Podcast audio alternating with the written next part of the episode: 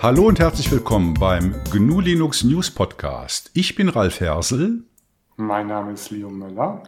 Ich heiße Nils. Und hier ist Peter Mack. Wir begrüßen alle Hörerinnen und Hörer zur Folge 8 des GLN Podcasts, aufgenommen am 25. Februar 2021. Das ist die Märzfolge. Ja, da sind wir wieder und als allererstes möchte ich mich für eure Spenden bedanken, die auch im Januar wieder eingegangen sind. Die können wir gut gebrauchen, damit wir weiterhin einen unabhängigen und freien Service für euch anbieten können. Dann möchte ich mich entschuldigen für die vollmundigen Versprechen in der letzten Folge, dass wir Kapitelmarken haben.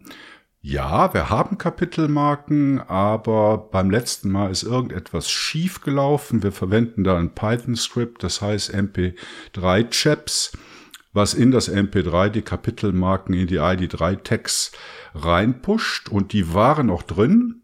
Das habe ich kontrolliert, aber aus irgendeinem bisher unbekannten Grund wurden die Kapitelmarken von den Podcatchern nicht angezeigt. Ich bin mal gespannt, wie das bei der Folge wird. Also wenn sie da sind, dann ist alles gut gegangen und wenn nicht, dann habe ich halt wieder irgendeinen Unsinn gemacht. Und äh, dann ist es ja so, ihr wisst, wir arbeiten mit anderen Portalen zusammen, also zum Beispiel mit dem Ferdinand, der heute leider nicht dabei sein kann, von, äh, wie heißt er, linuxnews.de.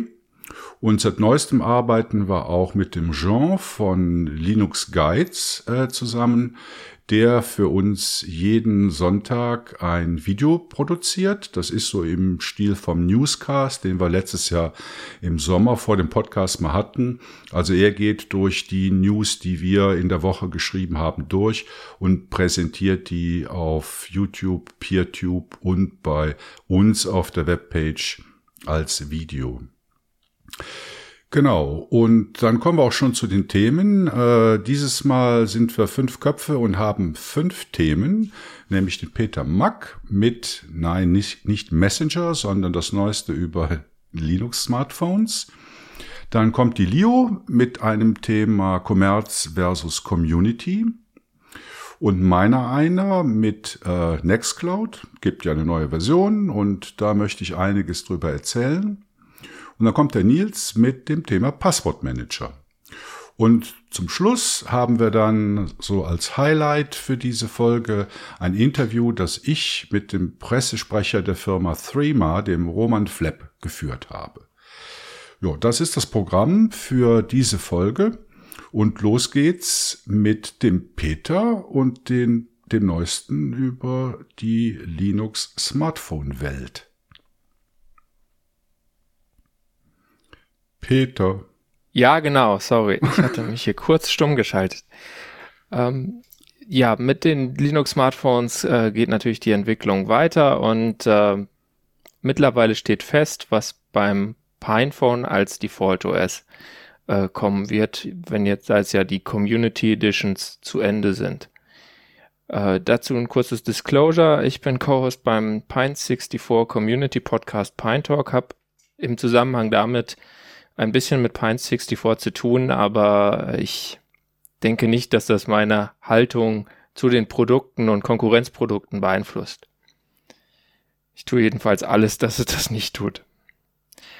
Das Default OS auf dem äh, Pinephone wird demnächst dann Manjaro mit der Plasma Mobile Oberfläche sein.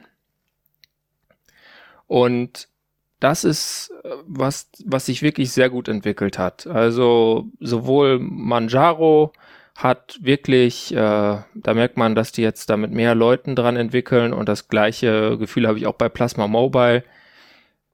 Das ist immer noch nicht so ganz auf dem gleichen äh, Level wie die Purism-Entwicklung in manchen Belangen, aber in anderen ist es dafür dann schon besser. Also es ist sehr smooth. Also man hat da wirklich kaum äh, Geruckel äh, und der Launcher und so weiter. Das, das bewegt sich ziemlich glatt. Klar, das ist jetzt nicht äh, überall 60 äh, Frames per Second wie auf dem iPhone oder auf Android seit ein paar Jahren. Aber für die Mali 400 Grafik im Pinephone ist das sehr beachtlich. Was auch toll ist mit dem äh, neuen Plasma Mobile Release, äh, was quasi das Plasma, Plasma Desktop Release 5, 5.2.1 also, oder 5.21 äh, dann widerspiegelt, funktioniert jetzt äh, die Tastatur von Plasma Mobile auch tadellos mit äh, GTK3 Apps. Da viele von diesen Linux Smartphone Apps ähm, in GTK geschrieben sind mit Lipendi, ist das ein sehr wichtiges Feature, also gerade für mich auch, weil zum Beispiel könnte ich sonst meine KeyPass-Datenbank nicht nutzen. Was noch fehlt, ist dann aber die Einrichtung der mobilen Datenverbindung und da hoffe ich wirklich, dass sie das noch schaffen, bevor sie dann das äh, Factory Image mal fertig haben, so dass das dann gleich bei Auslieferung funktioniert auf den Geräten, die die Menschen dann bekommen. Äh, das wäre schon wichtig. Da fehlt einfach ein Dialog, um das irgendwie festzustellen, den APN. Und ich habe auch von einem Twitter-User gehört, äh, dass bei ihm zwar die APN-Voreinstellung stimmt, aber die Datenverbindung trotzdem nicht geht. Also wer weiß, was da noch alles im Argen liegt. Also geht es Und gar nicht oder muss man das irgendwie übers Terminal einrichten? Es, also es gibt eine Anleitung, wie man es übers Terminal machen würde mit Postmarket OS. Für Manjaro habe ich da jetzt auch noch das, was ein bisschen anders ist, weil Postmarket OS nutzt äh, OpenRC und äh, Manjaro nutzt Systemd. Äh, ich habe da noch keine Anleitung gefunden. Ich habe selber versucht rumzuspielen, äh, das durchs Dateisystem äh, gelatscht und äh, habe aber jetzt nichts gefunden, was so aussah, als könnte man das da einstellen. Ähm, es äh, ist halt, nutzt halt Ophono und das hat halt dann so Config-Files. Ähm, ja, ist schwierig. Ähm, ich weiß nicht, ob es bei irgendwem schon geht. Ich habe da noch nichts zugehört. Ich hoffe, das geht halt bald. Und das zweite Ding, was mir so ein bisschen fehlt, äh, wenn man von dieser äh, Forsch, also GNOME Mobile Oberfläche, die Purism entwickelt hat, äh, kommt, ist das Scale-to-Fit-Feature. Was heißt äh, das? Forsch hat ein Feature, das kannst du dann für alle Apps oder halt pro App äh, individuell aktivieren. Ist so ein bisschen unhandlich. Ähm, da musst du so Scale to Fit und dann eine App-ID, aber die App-ID ist jetzt nicht immer der App-Name und so weiter. Aber man kriegt das schon hin. Ich habe auch versucht, das zu erklären. Im Blogpost können wir vielleicht verlinken.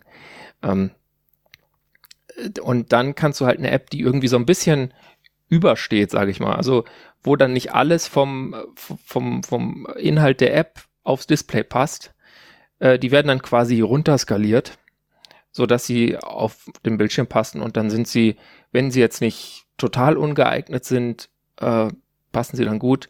Damit kann man einige ältere Apps äh, zufriedenstellend auf dem äh, Pinephone oder Librem 5 zum Laufen bringen. Also das heißt, die werden einfach nur runterskaliert, aber die Elemente, ja. die, die Bedienelemente werden dann halt auch entsprechend kleiner, oder? So dass man genau, dann mit dem Kugelschreiber genau. drauf tippen muss. Ja, nicht ganz. Also ich konnte zum Beispiel KeyPass XC, als GNOME Passport Safe noch nicht so weit war, dann einigermaßen mit dem Finger bedienen. Ähm, es hat gereicht, um halt die Passwörter da irgendwie rauszukopieren. Eingeben hätte ich keine wollen, aber weißt du, äh, es ist so, äh, so, so ein bisschen Gefrickel halt, aber es gibt halt so ein paar Apps, zum Beispiel, die sind schon Lipendi optimiert und so, aber haben eine zu große Mindestbreite fürs Fenster spezifiziert. Was hältst du jetzt von der Entscheidung, dass Manjaro Plasma Mobile das Default OS wird? Findest du das gut? Hättest du das auch gewählt? Ich meine, du kennst ja die verschiedenen anderen Distros auch. Oder ja. wundert dich das eher? Ähm, äh, es wundert mich insofern nicht, als dass es natürlich äh, dann irgendwie eine strategische Entscheidung ist. Äh, weil ich glaube, man will von Seiten Pine 64 jetzt nicht unbedingt mit der grafischen Oberfläche äh, fahren, die quasi der äh, Wettbewerber Purism entwickelt. Und es ist halt auch irgendwie interessanter, wenn du dann quasi ein Telefon hast, was du mit äh, Plasma kaufen kannst und eins, was du mit, äh, mit ja, mit GNOME kaufen kannst. Das, das hat ja irgendwie auch was. Außerdem bleibt es natürlich nach wie vor so, dass man äh, einfach nur was so, so ein Image per DD oder GNOME Disks oder Etcher auf eine SD-Karte schreiben muss und dann kann man das booten auf dem Pinephone und genauso kann man natürlich dann auch diese späteren Pinephones äh, noch dann wieder genauso flashen. Also wenn man da keine Lust drauf hat, weil man irgendwie Plasma nicht mag, hat man da dann immer noch eine Auswahl. Oder Manjaro. Oder wenn man Majaro nicht mag, ja, genau, kann ja auch vorkommen. Ja, bei Manjaro, also wir haben ja auch drüber geschrieben, über diese Entscheidung und ich mag mich erinnern, dass äh, Pine 64 geschrieben hat, dass die Community-Zusammenarbeit oder die Zusammenarbeit mit dem Manjaro-Team wohl sehr gut äh, gelaufen ist und läuft und dass das auch ein Punkt war, die Zusammenarbeit. Ja, natürlich. Ich meine, es gab ja schon äh, zwei Manjaro Pinephones, wenn man so will. Äh, das erste mit als Manjaro Community Edition mit Fosch, ähm, wo dann eigentlich mal Lumiri geplant war, weswegen dann die Standard-Pin nicht auf dem Zettel in der Packung stand. Ähm, ja, weil man einfach Lumiri nicht rechtzeitig, also Lumiri ist das, was wir mal unter Unity 8 kannten, äh, also diese Ubuntu-Entwicklung. Ähm, die, haben das einfach nicht rechtzeitig fertig bekommen, leider. Und haben dann einfach ganz schnell auf Fosch umgesattelt, was sie halt auch noch hatten und was halt am weitesten war. Und dann gab es ja noch die KDE Community Edition, wo auch quasi Manjaro Plasma Mobile schon drauf lief. Mobian gab es auch. Mobian gab es auch, genau. Äh, das ist äh, quasi Debian mit Fosch. Ähm, und äh, ansonsten gab es natürlich noch die Postmarket OS Community Edition, äh, die hatte auch Forsch und davor gab es als allererste Community Edition die UbiPorts Community Edition mit Ubuntu Touch. Aber das Pinephone ist ja nicht das einzige Gerät. Ich glaube, du hast jetzt nach fünfjähriger Wartezeit auch ein Librem 5 erhalten. nicht fünf Jahre. Also da, da müssen wir, müssen wir präzise bleiben. Äh, es sind ein bisschen über äh, ja, drei Jahre, Ende 2017, habe ich da ein Gerät bestellt. Dieses Gerät habe ich immer noch nicht. Aber ich habe jemand anderem, der etwas vor mir schon im September 2017 dann ein Gerät bestellt hat, äh, sein Gerät abgekauft, weil er damit nicht zufrieden war. Ah, da gibt's einen Markt, oder? Ich kaufe, ja, da gibt's wer einen früher Markt. bestellt hat, oder? Der kann es teurer weiterverkaufen. Ja, also ich muss sagen, ich habe das Gefühl, dass ich da einen guten Deal gemacht habe. Aber äh, sagen wir es so, ich werde dann demnächst zwei von diesen Dingern da haben und äh, hm, also wahrscheinlich wird das aber Mai, bis meins dann ausgeliefert wird. Also dann hätte das bei mir dann äh, dreieinhalb Jahre gedauert. Ja, es Und gibt bestimmt Leute in der Community, die dir gerne das zweite Gerät dann abnehmen. Ja, das, das ist zu hoffen. Aber wie ist es äh, denn so, das Librem 5? Ja, es ist äh, ganz nett. Also fangen wir mit der Hardware an. Ähm, die ist wirklich ähm, solide gebaut. Ähm, das Einzige, was bei mir so ein bisschen wackelt, ist diese Plastikrückseite, die da drauf ist. Ähm, aber auch nicht schlimm. Also das ist, weiß ich auch nicht. Da das ja ein Vorbesitzer hatte, vielleicht hat er das einmal blöd abgerissen. So Plast Plastiknupsis sind ja manchmal empfindlich.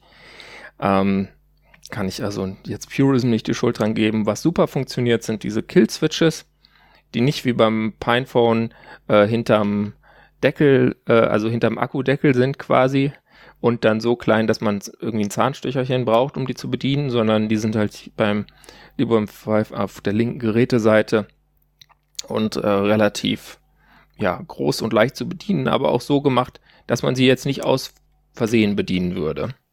Und mit denen kann man dann halt äh, das äh, GSM-Modem oder das LTE-Modem äh, ein- und ausschalten, Wi-Fi, Bluetooth ein- und ausschalten, beziehungsweise das Mikrofon und die Kameras. Wobei die Kameras äh, musst du jetzt eigentlich noch nicht deaktivieren, weil die gehen sowieso noch nicht. Also da ist der Hardware-Enablement-Prozess noch am Laufen. Kannst das hat mein trotzdem Chef heute so schön, schön gesagt, als ich gesagt habe, ich mache einen Podcast über das Pinephone. Ach, das Painphone. Ja, da hat sich die tolle Golem-Überschrift wahrscheinlich festgesetzt. Das ist sehr schade. Ich fand diesen Golem-Artikel. Haben die so genannt, oder? Ja, ja, die haben, die haben, obwohl, nee, die, die haben das etwas peinliche Linux Smartphone und dann ja, Pine genau. mit P-I-N-E ja. geschrieben. Äh, ja, Was äh, mich noch interessieren würde, wäre das Vollaphone. Hast du das mal in der Hand gehabt? Oder? Ja, das habe ich hier auch, aber da läuft kein Mainline-Linux drauf und ich muss mich irgendwie Aha. beschränken. Das ist, äh, also ich habe ich hab die Gigaset-Variante davon und das ist, ein, ist eine ordentliche Hardware. Es ist halt so ein Ubuntu-Touch-Telefon, meine Güte. Ähm, wer auf Ubuntu Touch steht, wird damit viel Freude haben. Für mich ist es jetzt eher ein nicht so das super attraktive Ding. Okay. Ähm, aber zurück zum Librem 5. Die Hardware ist ganz gut, die ist auch, fühlt sich äh, deutlicher schneller an als das Pinephone, als man jetzt von dem Spec-Sheet vermuten würde. Da würde man ja so denken, ja, okay, beides Quad-Core Cortex A 53, hm, eher, eher lahm nach heutigen Standards. Wird sich nicht viel tun, aber es fühlt sich deutlich schneller an. Also so Scrolling im Browser äh, ist einfach dann ziemlich smooth in Firefox und okay in äh, Epiphany bzw. GNOME Web, wie diese Software auch genannt wird. Ähm, aber so mit PureOS muss ich sagen, bin ich nicht so richtig warm geworden. Ähm, bislang da, äh, die sind halt immer noch auf ihrem Ember Release. Das ist quasi Debian 10. Und äh, das ist natürlich ein bisschen alt und grau mittlerweile. Äh, sie haben natürlich dann ein Overlay-Repo für die ganzen äh, Phone-Sachen. Aber ähm, ja, da, da sind einfach nicht so viele Apps. Ich habe mal vor ein paar Tagen, habe ich mal alles installiert, was da im Store als App und jetzt nicht als Game oder Web-App spezifiziert zu installieren ist. Äh, die haben den Pure Store, das ist so ein angepasstes GNOME Software-Ding. Und dann bin ich äh, insgesamt dann auf äh, 27 oder 26 Apps gekommen. Was, äh, wenn ich gut, ich meine, meine, meine App-Liste nicht alles, was da gelistet ist, funktioniert ja wirklich, ne? Gebe ich ja zu. Aber äh, da sind halt 230 Sachen gelistet. Äh, da ist dann 27 vielleicht nicht so die Teilmenge, die man jetzt dann für immer und immer haben möchte. Ähm, also da muss ich noch was tun, aber ich glaube, das werden die alles äh, rausschieben, bis dann quasi sie auf ähm, Byzantium, was dann quasi deren Fassung äh, von Debian Bullseye bzw. 11 ist, äh, wechseln. Da wird da mehr kommen. Da bin ich mir, bin ich ganz hoffnungsfroh. Und dann wird das auch interessanter. Sonst habe ich schon äh, wegen dieses Softwaremangels dann Postmarket OS darauf betrieben.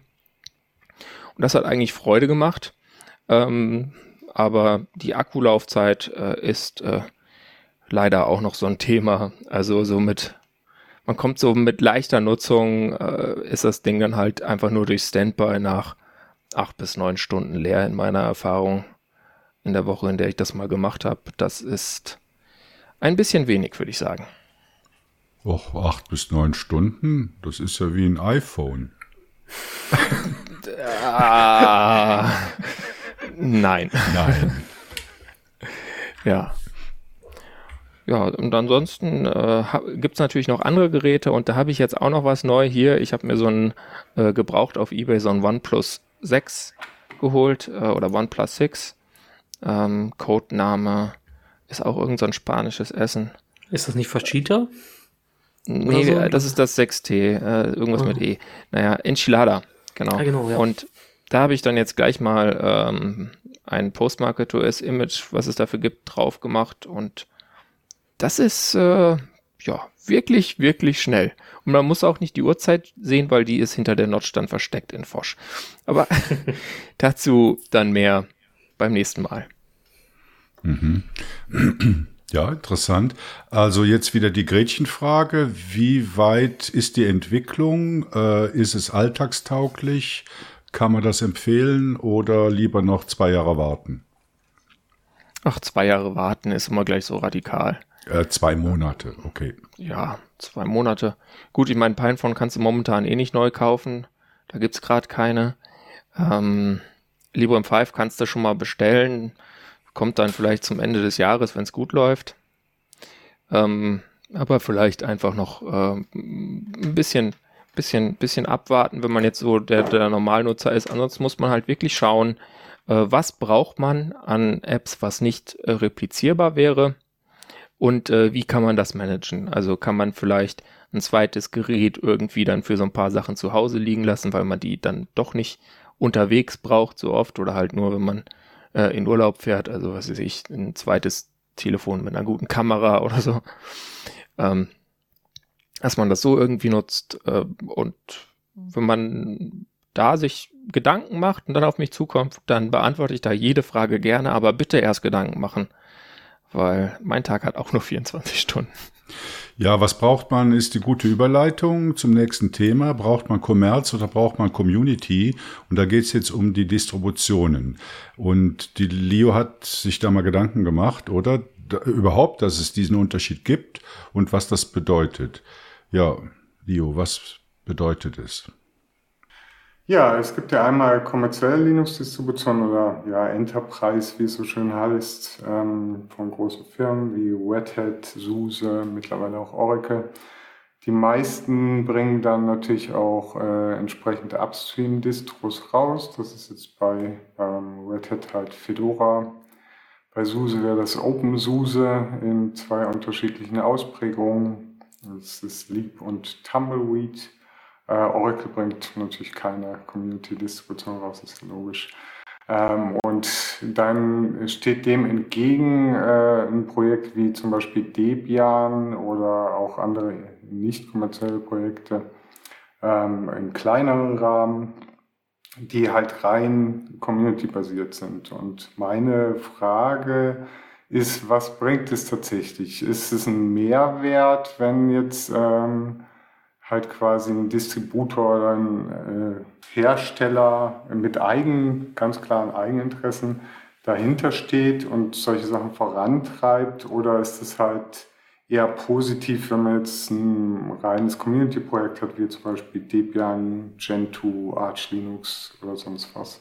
Wie, wie sind denn überhaupt die Zahlenverhältnisse? Also damit das ein bisschen so klarer wird zwischen ja, kommerziellen Distros, das klingt schon irgendwie komisch, und community-getriebenen Distros. Äh, ja, das kommerziell, da muss halt erstmal das kommerziell nochmal so ein bisschen rausprökeln halt, ne? weil kommerziell heißt ja, Fedora ist auch keine kommerzielle Distro. Also das äh, quasi der, äh, sag ich mal, wie, wie nennt man das, das Geschäftsmodell, genau. Das Geschäftsmodell ist ja wie folgt, dass sie quasi im Upstream ihre neuen Sachen ausprobieren. Deswegen hast du halt auch zum Beispiel in Fedora oder auch in OpenSUSE Tumbleweed äh, recht Bleeding Edge Zeug. Also das äh, Fedora hat sich mittlerweile im Moment ein bisschen beruhigt, aber die haben natürlich Systemd zum Beispiel massiv vorangetrieben, wird auch maßgeblich klar beim Pöttering äh, und äh, Freunden entwickelt in, äh, im Red Hat-Kontext. Bei äh, SUSE wird halt im Tumbleweed dauernd irgendwie das Rad neu erfunden. Jede Woche kriegst du irgendwie 1,5 Gigabyte Updates oder so. Ähm, und dafür gibt es dann parallel dazu eben diese Leap-Distribution. Früher war das ja völlig eigenständig. Also früher gab es nur mal, also ganz früher gab es mal nur SUSE. Äh, dann wurde das halt OpenSUSE. Und äh, OpenSUSE war eigenständig, hat, einen, ja, hat auch immer noch einen eigenen Bildserver. Es wird ja mittlerweile ein Bildserver gebaut, ein Public Bildserver, ist öffentlich zugänglich, kann man alles einsehen. Und jetzt ähm, ist SUSE aber zum Beispiel dazu übergegangen, die Leap-Variante immer mehr an ihrer Enterprise-Distribution anzugleichen. Das wäre SUSE Linux Enterprise und dann Server oder Workstation oder whatever. Ähm, das heißt, die kommende Version von Leap wird auch binär kompatibel zu dem SLE-Stamm äh, sein. Das heißt, die verwenden dann die gleiche Paketbasis, was dazu führt, dass dann halt ein Desktop-User, der jetzt irgendwie ein OpenSUSE will und nicht Tumbleweed will, auf einmal steinalte Software hat auf seinem Desktop, die eigentlich im Enterprise für den Betrieb von der SAP eingesetzt werden. Ähm, ja, und da ist halt die Frage, was ist tatsächlich agiler? Ich meine, du hast auf der einen Seite natürlich bringt sowas halt immer frischen Wind rein. Also wenn jetzt zum Beispiel, also jetzt natürlich dann in Zukunft wahrscheinlich auch nicht mehr seitdem Red Hat bei IBM ist, ähm, weil IBM hat bisher alles totgekriegt. Ähm, aber äh, früher war Red Hat natürlich schon sehr, also aus meiner Sicht die, der innovativste Linux-Vendor. Und ähm, das bringt natürlich schon was, weil die bringen dann halt solche Änderungen, zum Beispiel GNOME 3 auch. GNOME 3 wäre ohne die Beiträge von Red Hat eigentlich nie entstanden. Das ist nie dazu gekommen aus meiner Sicht. Und früher war das bei, bei SUSE halt KDE. Ich glaube, mittlerweile ist noch einer, ein KDE-Entwickler Vollzeit bei SUSE beschäftigt. Die meisten arbeiten jetzt bei Blue Systems. Ähm, von daher kann man vielleicht schon sagen, dass auch äh, sowas halt irgendwie was bringt und irgendwie die Innovation vorantreibt. Aber auf der anderen Seite entsteht dadurch natürlich auch immer eine Abhängigkeit. Das ist siehst du in ganz vielen Bereichen, auch bei den Produktentscheidungen, bei Canonical genauso. Also würdest du denn sagen, dass jetzt bei SUSE, dass es eben beides gibt? Es gibt OpenSUSE als Community Edition und äh, SLE als kommerzielle Edition. Mhm. Und die Community Edition wird halt so ein bisschen am Leben erhalten durch die, durch die Enterprise ja. Distribution kann sich fast so sagen. Also sie nutzen natürlich die, also das ist ja bei all diesen äh, Dingern so. Das ist ja quasi, außer bei äh, Canonical, die releasen ihr Zeug ja einfach direkt so raus. Das merkt man halt zum Teil auch an der Qualität. Deswegen will man das vielleicht nicht unbedingt im Enterprise-Umfeld einsetzen. Äh, aber jetzt zum Beispiel, wenn du Fedora nimmst oder auch äh, OpenSUSE versus SLE, die nutzen das natürlich als Testbett das ist das Ziel. Die äh, probieren Technologien aus. Jetzt bei Fedora wird jetzt ganz viel mit diesen im, äh, Immutable, Stateless, äh, Linux mit Silverblue. Da gibt es jetzt auch noch eine KDE-Variante bald von in der nächsten Version von Fedora. Da wird einfach mal viel rumexperimentiert und das ist, kann natürlich toll sein. Äh, ist aber vielleicht auch nicht so toll. Und bei SUSE haben sie es jetzt so aufgeteilt, dass sie quasi für den normalen Desktop-User halt das, SL, das SLE und OpenSUSE angeglichen haben und dadurch halt das OpenSUSE Lieb halt einfach so auch steinalt wird. Und sie haben halt die Tumbleweed-Alternative, die du eigentlich als normaler User nicht möchtest. Mhm. Weil einfach viel zu viele Updates kommen. Also Nils und Peter, ist das für euch überhaupt ein Argument oder eine Überlegung, ob jetzt die Distro firmengetrieben ist oder Community getrieben oder ist, war das bisher kein Gedanke bei euch? Ich muss ganz ehrlich sagen, ähm, kommt auf den Einsatzzweck an. Also wenn ich mir wirklich ein ultra stabiles System irgendwo hinstellen möchte, dann denke ich schon drüber nach, ob es halt sowas wie ein Fedora wird. Da bin ich mir halt sicher, dass ich relativ aktuelle Technik bekomme aber trotzdem sehr stabil unterwegs bin. Also ich habe Fedora relativ lange im Einsatz gehabt und fand das auch sehr cool. Also gerade dadurch, dass ich halt relativ aktuell war und ähm, wirklich hohe Stabilität habe. Wenn ich dann dagegen meine Ubuntu-Variante gesehen habe, auf demselben Rechner, hatte ich wesentlich mehr Ärger mit. Das war toll. Und hat halt um mir persönlich Vorteile gebracht. Aber ich will auch, weil ich beruflich ITler bin, nun mal auch zu Hause arbeiten können und fertig sein können irgendwann und nicht noch mehr Zeit damit verbringen, das Ding zu patchen, irgendwelche Fehler zu analysieren oder so. Also für mich ist es also eigentlich das, ganz cool. Ja, du bezeichnest jetzt Fedora als stabil. Du bist jetzt halt natürlich gerade wahrscheinlich in der Phase von Fedora unterwegs, die irgendwann schon vor zwei Jahren oder so angefangen hat, wo es einig, nach der System-D-Einführung und dem User-Move wo es ja. einigermaßen stabil geworden ist. Aber Fedora war alles andere als eine stabile Distribution. Es war einfach ein Experimental Ding, was man natürlich nutzen konnte als auf dem Desktop. Aber es hat, wir haben das ja zum Beispiel an der ETH eingesetzt für die Studierenden. Wir haben an jedem Release ein Riesentheater gehabt, weil wieder irgendeine spezielle System-D-Funktion nicht tat oder sonst irgendwas. Oder GNOME wieder irgendwas kaputt gemacht hat. Also von stabil äh, würde ich jetzt da äh, ja, eher eingeschränkt reden. Also mittlerweile kann man es sicher auch als stabil bezeichnen, aber ich würde zum Beispiel nie einen Fedora auf dem Server verwenden. Ich persönlich. Also ich, ich würde es dann tatsächlich eher so vergleichen mit einem Debian. Also ich würde jetzt mal Debian als, äh, deswegen heißt es ja auch stable, als stabil bezeichnen ich sehe es auch so.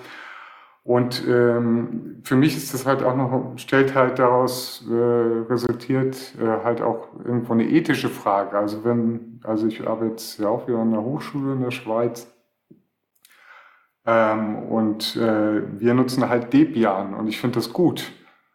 Ich finde es auch richtig, dass wir Debian nutzen und keine kommerziellen Anbieter wie auch Canonical oder äh, Red Hat oder sonst irgendwas. Ich finde da gerade im öffentlichen Sektor hat es auch was mit, mit einer Verantwortung zu tun, die man da übernehmen kann, wenn man in der Lage ist. Und äh, von daher, ähm, ja.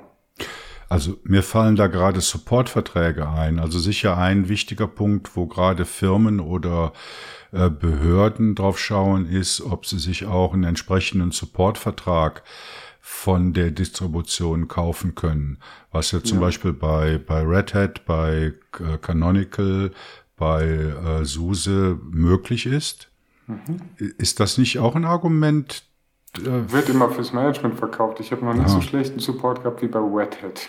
Aha. Der Red Hat Support ist sowas von furchtbar. Also wir haben ja in der ETH irgendwie, die sind ja, ja irgendwie so Red Hat bound gewesen auch irgendwie einfach durch ein Missgeschick eigentlich ist bei der ETH dazu gekommen. Die haben irgendwie mal vor Jahren irgendwie so ein HA-Cluster aufgebaut. Äh, und dann wurde ihnen halt gesagt, sie brauchen irgendwie einen Satellite-Server für das Management dafür und haben dann irgendwie für 100.000 Franken Satellite-Server gekauft. Äh, und der hat damals noch richtig Geld gekostet. Mittlerweile gibt es den äh, gratis. Ähm, und dann ist es halt äh, rausgekommen, ach, dieses HA-Cluster braucht eigentlich gar kein Satellite, das lief auch ohne. Also haben sie das Teil da rumstehen gehabt. Und dann haben sie halt gesagt, was machen wir jetzt damit? Tja, was kann man mit einem Satellite machen? Kann man nur Red Hat-Systeme verwalten. Also führen wir Red Hat ein. Und seitdem gibt es da Red Hat, nur Red Hat, außer in irgendwelchen Teilbereichen. Und das, ich finde das schade. Ich finde das schade, weil ich halt auch denke, dass gerade so eine Hochschule da eine gewisse Verantwortung übernehmen könnte. Und ich bin der Meinung, dass du einen Support, es gibt so viele KMUs, die super Linux-Support anbieten, wirklich klasse Linux-Support. Die kennen sich aus, die haben Spezialisten für diverseste Themen. Ähm, du kannst irgendwie einen Samba-Experten anheuern oder einen, der sich mit KDE super auskennt. Gibst denen weniger Geld als irgendwie so ein Riesenunternehmen und hast jemanden, der dir auch antwortet und auch schnell antwortet und dir, dir wirklich weiterhilft und vielleicht auch Patches upstream gibt. Und das ist zum Beispiel auch so eine Haltung, die ich halt habe. Also das habe ich auch, auch äh, an der ETH immer so verfolgt, dass wir alle Entwicklungen, die wir dort gemacht haben, die wir selbst gemacht haben oder die wir mit Partnern zusammen gemacht haben, immer upstream first gemacht haben. Das heißt, wir haben die Entwicklung direkt im Kernel zum Beispiel gemacht und haben dann selber langfristig davon profitiert. Weil wenn du dann irgendwelche Spezialpatches machst oder sowas, dann kannst du die dauernd nachziehen äh, und dann kommst du auf keinen grünen Zweig mehr. Und äh, von daher, ich denke halt, äh, also mein persönliches Fazit ist, ich finde es gut, dass, ich finde es natürlich gut, dass es Unternehmen gibt, die Linux machen. Klar, finde ich schon cool. Und die finden Linux wahrscheinlich auch cool. Und es ist ja auch toll, dass sie Geld damit verdienen können.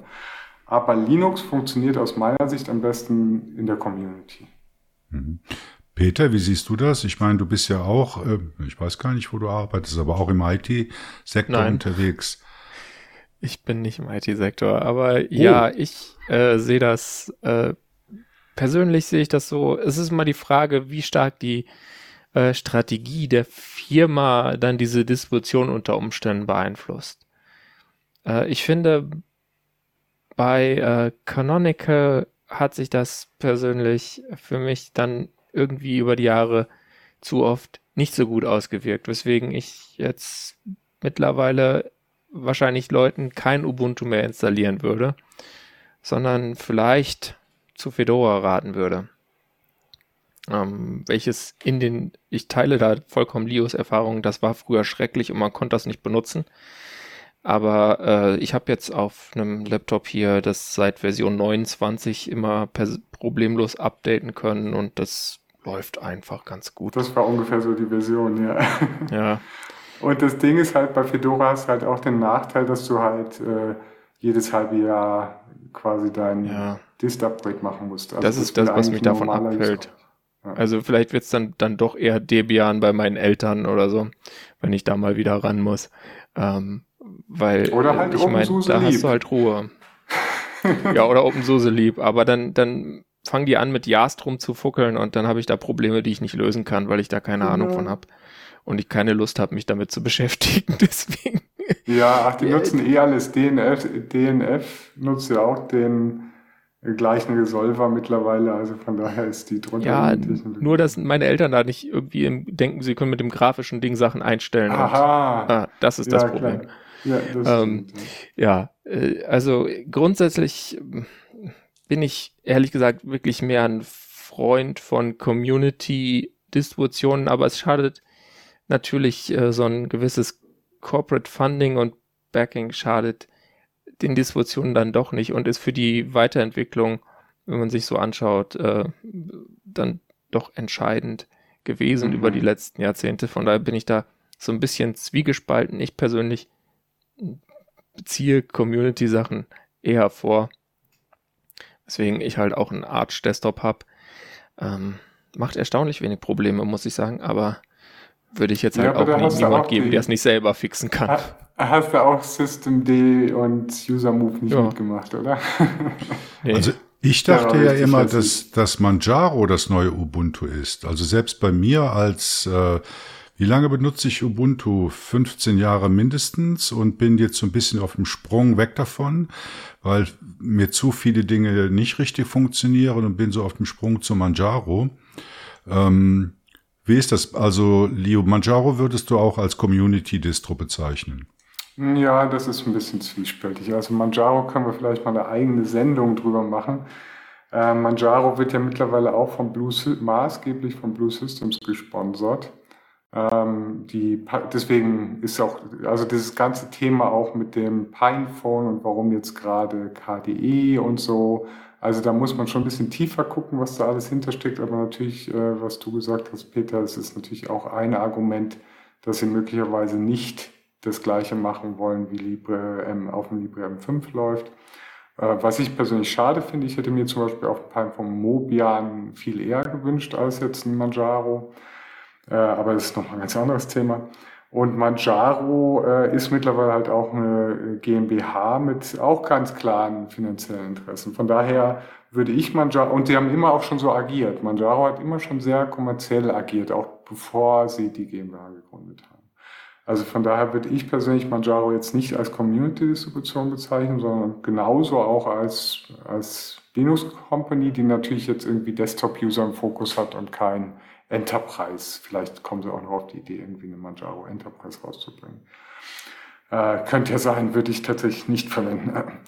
Äh, von daher, ich kann da auch keine, tatsächlich keine persönliche Empfehlung abgeben. Ich sage halt einfach, wir nutzen Debian im, äh, im Unternehmen und ich finde das sehr gut, dass wir das tun. Und ich persönlich, das wisst ihr ja, ich nutze seit 94 Slackware und bin da wahrscheinlich die letzte in der Schweiz. Nein, nein, ja, ich kenne auch jemand anderes, der auch Slackware nutzt in der Schweiz, also von daher. Ähm, und vom Aussterben sind wir nicht bedroht, denn es geht immer weiter, auch da kommt bald ein neues Release. Es gibt ja sogar einen bekannten, vielleicht bekannten Podcaster, der Slackware nutzt und darüber in seinen Podcasts mhm. redet. Das ist äh, newworldorder.info, da findet man den äh, das Plateau. Okay. Und das ist, das ist ein ziemlich cooler Podcast. Die gehen da so durch die Package-Sets durch seit irgendwie einem Jahr oder so wöchentlich. Cool. Äh, das ist definitive anhören. Hörempfehlung. Das ist, also glaube ich, auch Community ist, ist ein recht groß. Cast. Okay. New World Order kann man vielleicht verlinken. Ja, ähm, von daher denke ich auch, ich sehe ähm, noch äh, abschließend zu dem Thema, wollte ich halt noch sagen, äh, wenn man sich halt jetzt Debian anschaut, Natürlich arbeiten bei Debian, bei äh, Debian arbeiten zum Beispiel viele mit, die irgendwo an der Hochschule angestellt sind oder sonst wo oder irgendwo im öffentlichen Dienst tätig sind oder auch bei Firmen. Und die entwickeln natürlich auch ihre freie Software. Aber solche, solche Entwicklungen wie jetzt zum Beispiel die Weiterführung von, des GNOME Desktops mit, äh, mit GNOME 3 und 4, zig, äh, äh, die hätte es natürlich mit einem reinen, wenn wir nur Debian hätten, hätte es die nicht gegeben.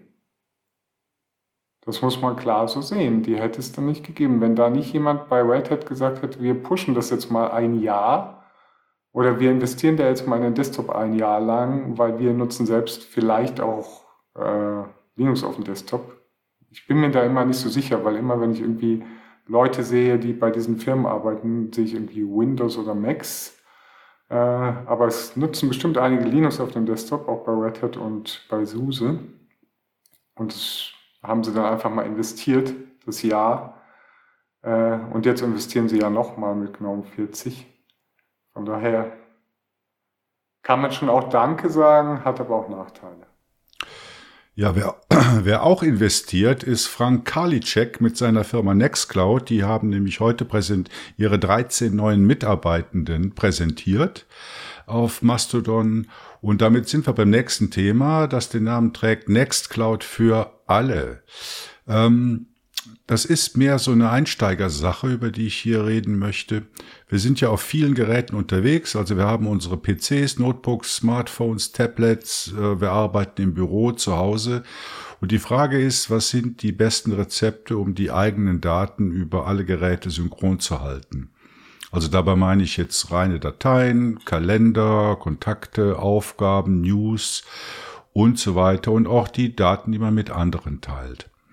Jetzt, bevor wir zu dem äh, Installationsteil kommen, gab es natürlich letzte Woche äh, die Meldung, dass Nextcloud Hub in der Version 21 rausgekommen ist mit einigen interessanten Änderungen, zum Beispiel eine deutliche Erhöhung der Performance bei der Dateibearbeitung. Ähm, das ist vermutlich auch so ein Seitenhieb auf OwnCloud mit ihrem OCS-System. Dann äh, viel schnellere Ladezeiten, auch neue Applikationen, äh, beispielsweise ein Whiteboard, wo man kollaborativ arbeiten kann. Kennt man so ein bisschen von Big Blue Button und äh, aus der ganzen, äh, wie heißt das, Fernteaching-Geschichte jetzt zu äh, Corona-Zeiten. Was viele Podcaster auch interessieren wird, ist, dass die Textapplikation, also der Markdown-Editor Nextcloud, jetzt Autorenfarben unterstützt. Also da habe ich heute noch bei einem Schwester-Podcast nachgehört, die da seit Jahren drüber reden, was für ein Pad sie denn jetzt verwenden sollen. Also da kommen einige Neuigkeiten mit der Version 21 von Nextcloud. Ähm, ja, aber jetzt mal zu den, zu den Grundlagen. Ähm, ja, wie kommt man zu einer Nextcloud? Äh, Nils, hast du eine Nextcloud laufen? Ich habe äh, mir mal vor paar Monaten, ja, in einem Jahr, genau, habe ich mir mal einen Root-Server gemietet und habe da eine Nextcloud installiert, ja. Ja, das ist ja vorbildlich. Und Peter?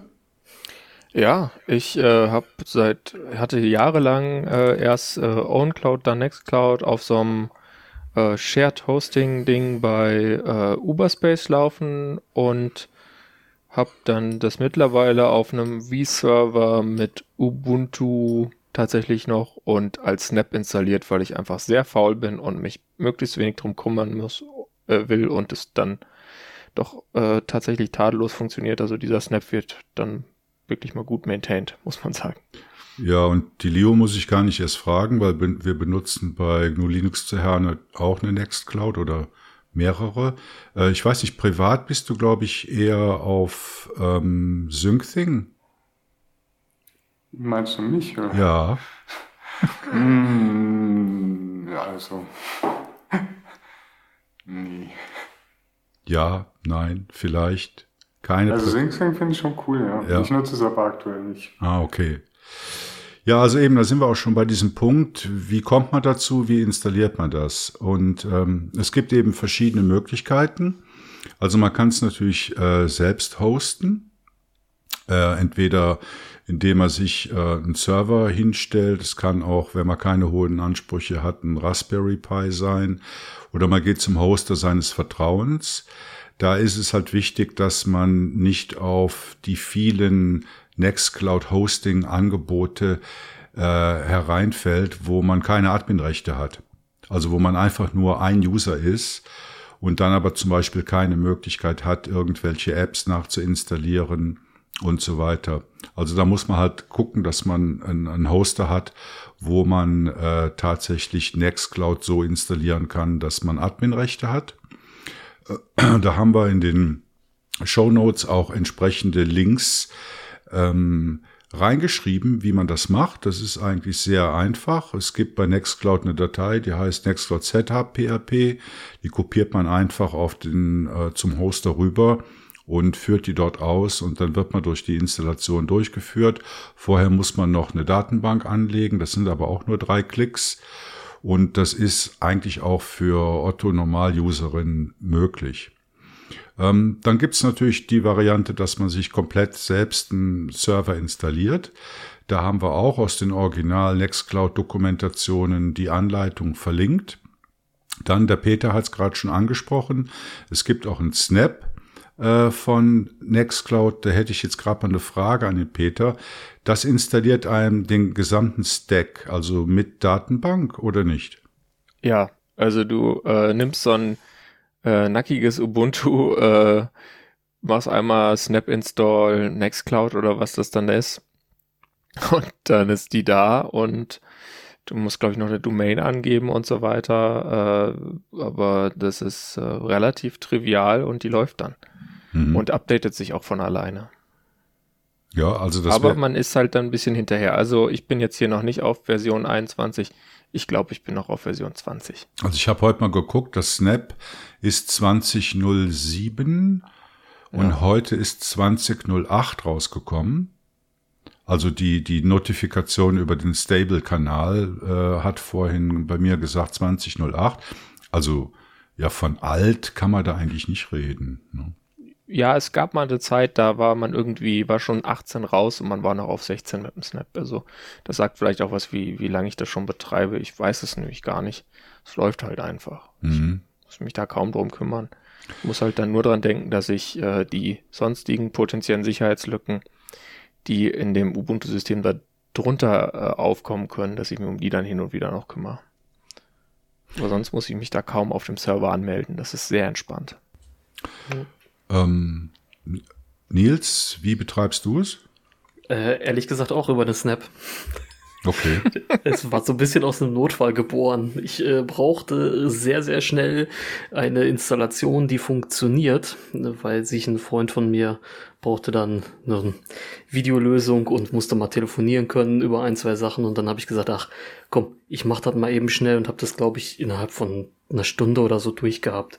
Und da war das halt wirklich die einfachste Variante. Da einfach Snap Install und ähm, muss man dazu sagen, auch die HTTPS-Geschichte ist da ja, ja, das ist, das ist so easy. Da fällt man vom Stuhl, wenn man das das erste Mal gemacht hat, so, ja, wie, das war's jetzt. also, das ist schon ziemlich cool. Und es gibt noch eine andere einfache Variante, nämlich diese Ubuntu Appliances. Da hast du im Grunde genommen sowas wie ein ISO-Image, was zugeschnitten ist auf eine bestimmte Hardware, also zum Beispiel ein Raspberry Pi oder so ein, äh, wie heißt das, so ein IBM NUC. Und ähm, dann hast du praktisch ein ISO speziell dafür und speziell nur für Nextcloud als Appliance installierst das da und bist du auch fertig. Ähm, und es gibt noch eine einfache Lösung, nämlich UnoHost. Also UnoHost haben wir, glaube ich, auch schon mal drüber gesprochen.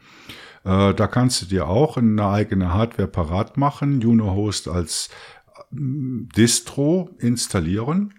Und der Vorteil dabei ist, dass du praktisch mit einer One-Click-Solution hast, um nicht nur Nextcloud äh, sehr einfach darauf zu installieren, sondern auch, ich weiß nicht, ungefähr 100 oder noch mehr andere Services, also ein Wiki, eine Bilderverwaltung, äh, ja, was auch immer. Und das kann ich auch. Zum Beispiel. Bitte? Du kannst zum Beispiel eine Mastodon-Instanz mit einem ja, Klick also es gibt ganz viel und das verwenden wir bei uns in der, in der Firma und das funktioniert sehr gut. Also UnoHost wäre da auch noch eine klare Empfehlung, wenn es selbst gehostet und, ja. und einfach sein soll. Why you know host ist die Frage. Genau. Ja, ja.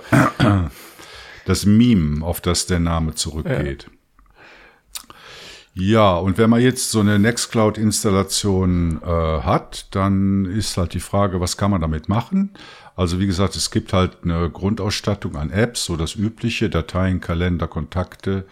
Äh, aber es gibt im Nextcloud, ja, man könnte fast sagen, einen Software Store da sind auch einige hundert Apps mittlerweile drin und da findet man viele Sachen. Also Desk als äh, nee, Deck als Kanban-Tool, ein Newsreader, den, den ich zum Beispiel sehr gerne verwende. Äh, also ja, eigentlich für jeden Zweck gibt's da Applikationen. Es gibt Talk als ähm, Video, Audio, Chat. Lösung, ein E-Mail-Client gibt's darin. Also ja, gibt kaum was, was es nicht gibt. Ähm, ein interessanter Teil ist dann noch, ja, wie synchronisiert man denn jetzt die Daten, die man da hat? Und da gibt es mal zwei grundsätzliche Unterschiede, nämlich einmal ähm, ein WebDAV-Konto in der eigenen Distribution angeben. Also ich weiß nicht, wie das bei KDE ist, aber bei GNOME ist es so, da gibt es in den Einstellungen die Konten und da gibt man halt einfach die Adresse von seinem eigenen Nextcloud-Server an. Und dann kann man auch sagen, ob jetzt äh, nur Dateien oder auch Kontakte, Aufgaben, äh, Kalender synchronisiert werden sollen. Und dann muss man eigentlich nicht viel mehr machen, weil sich dann die entsprechenden ähm, Kalender, Kontakt und so weiter Applikationen, die sehen das und äh, können dann problemlos mit der Nextcloud diese Inhalte synchronisieren. Bei den Dateien ist es allerdings so, dass man eben dann nur einen WebDAV-Link hat auf die Dateien. Das heißt, die liegen nicht lokal auf der auf dem eigenen Gerät, sondern es ist praktisch ein Remote-Link über WebDAV zur äh, Nextcloud. Wenn man einen richtigen Dateisync haben will, dann muss man sich den Nextcloud Desktop Sync Client installieren. Und da kann man dann halt angeben, welche äh, Verzeichnisse man jetzt wirklich lokal aufs eigene Gerät ähm, runtersynchronisieren will. Also das ist ein wesentlicher Unterschied, den man halt beachten muss. Oder ob man halt jetzt äh, einen Spiegel hat von synchronisierten Dateien oder einfach nur einen Remote-Link hat zu dem Nextcloud-Server.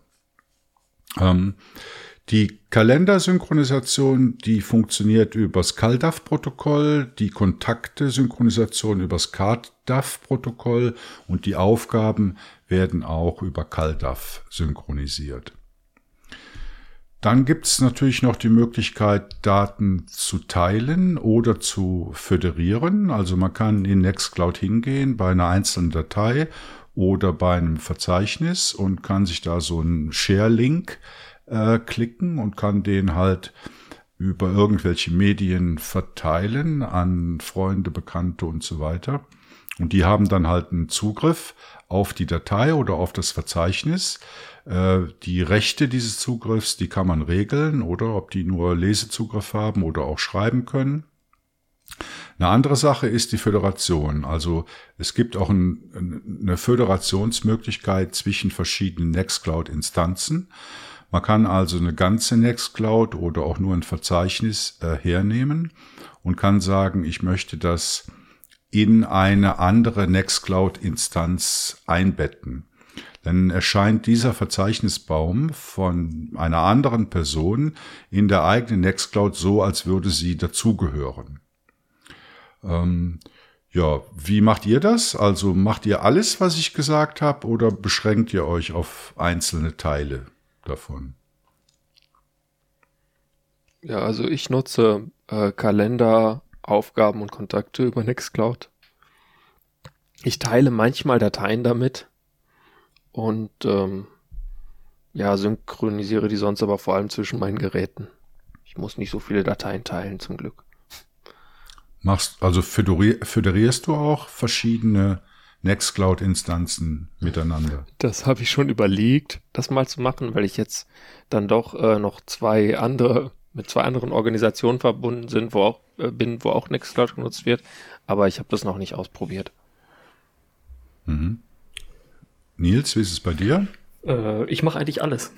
Bis auf ähm, WebDAV. Weil WebDAV mit meiner Internetverbindung etwas hakelig ist. Also bin ein bisschen wenig Internet, meine Internetgeschwindigkeit hier ist, ich glaube, ich habe eine 25 Mbit Leitung Maximum.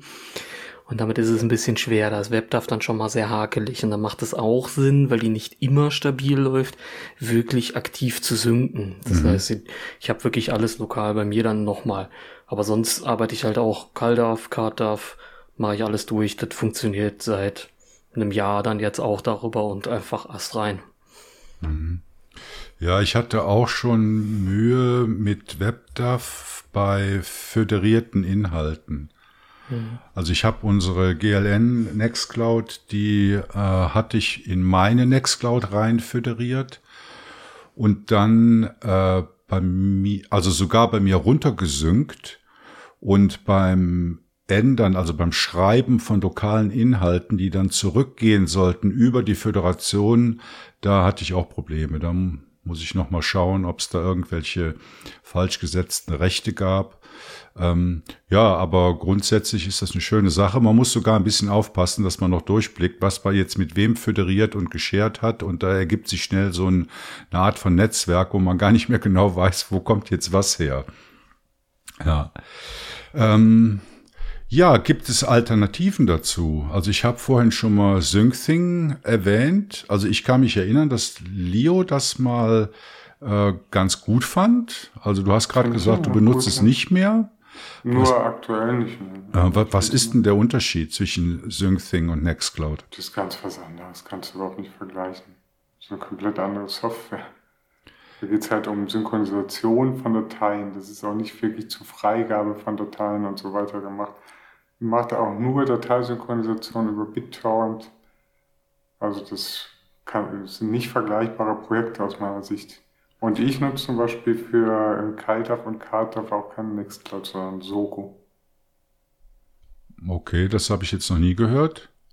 Also nochmal kurz zu SyncThing. Das bedeutet, das ist reines Dateisynchronisieren. Ja, und auch, das ist nicht so, äh, so wie du, probier es doch einfach mal aus. Würde ich mal vorschlagen. Aber das äh, ist überhaupt nicht so, wie du dir das vorstellst, glaube ich. Weil SyncSync willst du einfach nur haben, wenn du irgendwie zu Hause Files hast und vielleicht die Files noch irgendwie auf einem anderen Computer äh, synchronisieren willst und das Backup vielleicht noch irgendwo äh, auf einem Rechenzentrum-Server oder auf die Arbeit. Äh, dafür kannst du das halt verwenden. Aber ansonsten, äh, das, das ist nicht das Gleiche. Und was hat's mit dem, wie heißt es, Sogo auf sich, was du gerade gesagt hast? Sogo ist einfach erstmal ein, Webmailer, der halt KalDAV und KTAV kann. Das ist eher eine Groupware. Und ich finde auch, das gehört da rein, ehrlich gesagt, und nicht alles in die eierlegende Wollmilchsau. Weil in Nextcloud wird halt alles reingepackt. Also ich beobachte im Moment mit großem Interesse die neue Entwicklung bei OwnCloud. Die bauen das gerade komplett neu auf das sieht aus meiner Sicht sehr gut aus, was die da, was die da gerade aufziehen. Bin ich sehr interessiert, was da kommt. Und äh, ja, wir nutzen jetzt halt hier äh, bei uns halt ja auch die äh, Nextcloud, wobei ja, die neue Version braucht jetzt halt schon MySQL 8 und mein Hoster hat halt nur MySQL 5 und ja, das ist halt so ein bisschen mühselig alles. Mhm. Habt ihr schlechte Erfahrungen gemacht mit dem Update-Prozess bei Nextcloud? Ich tatsächlich, äh, hat, ich hatte einmal so Probleme, als ich das noch äh, auf Uberspace im Shared Hosting habe laufen lassen. Aber das könnte sein, dass das äh, der Übergang von OnCloud auf Nextcloud damals war. Aber ich stimme Leo zu, diese neue äh, OnCloud-Version, die dann auf, wenn ich mich jetzt recht entsinne, Go basiert, und nicht mehr auf äh, quasi dem Lamp-Stack. Äh, die ist auf jeden Fall sehr interessant. Die könnte auch dann performanter sein, weil das ist so das Hauptproblem mit Nextcloud. Das ist halt manchmal ein bisschen langsam. Ja, aber das ist ja da genau das, was sie jetzt versprechen, oder? Dass es alles so viel schneller wird. Ja, das kriegst du ja gar nicht hin mit dem Stack. Der Stack macht dir die Performance kaputt. Das kriegst du mit dem PHP-Stack nie so performant hin. Ja, wenn ich das richtig verstanden habe, ist, dass sie jetzt praktisch diesen Teil neu geschrieben haben in Rust. Okay. Ja, aber eben, da wissen wir noch zu wenig drüber. Das hat noch niemand installiert. Es ist so, wenn man auf dem Stable Channel ist von Nextcloud, dann bekommt man äh, gestaged, also äh, in, in, ja nicht sofort, sondern nach einer gewissen Zeit bekommt man dann das erste Point Release, also 2101 bekommt man dann auf dem Stable-Channel äh, Channel angeboten. Wenn man es vorher haben ähm, äh, möchte, muss man auf den Beta-Channel äh, umschalten in Nextcloud. Und dann bekommt man schneller die 21er Version und sollte danach dann aber wieder auf den Stable-Kanal umschalten. Ja, und weiterer Punkt, der noch interessant ist, äh, ist das Synchronisieren von speziellen Dateien. Also ich persönlich verwende ähm, KeePass XC bei mir auf dem PC Und die äh, KeyPass-Datei, die bei mir lokal liegt, die synchronisiere ich auch über meine Nextcloud mit meinen anderen Geräten. Und damit sind wir auch schon beim vorletzten Thema, nämlich Passwortmanager. Nils. Ja, ich dachte mir mal, es ist doch noch mal Zeit, wieder mal über Passwortmanager zu sprechen.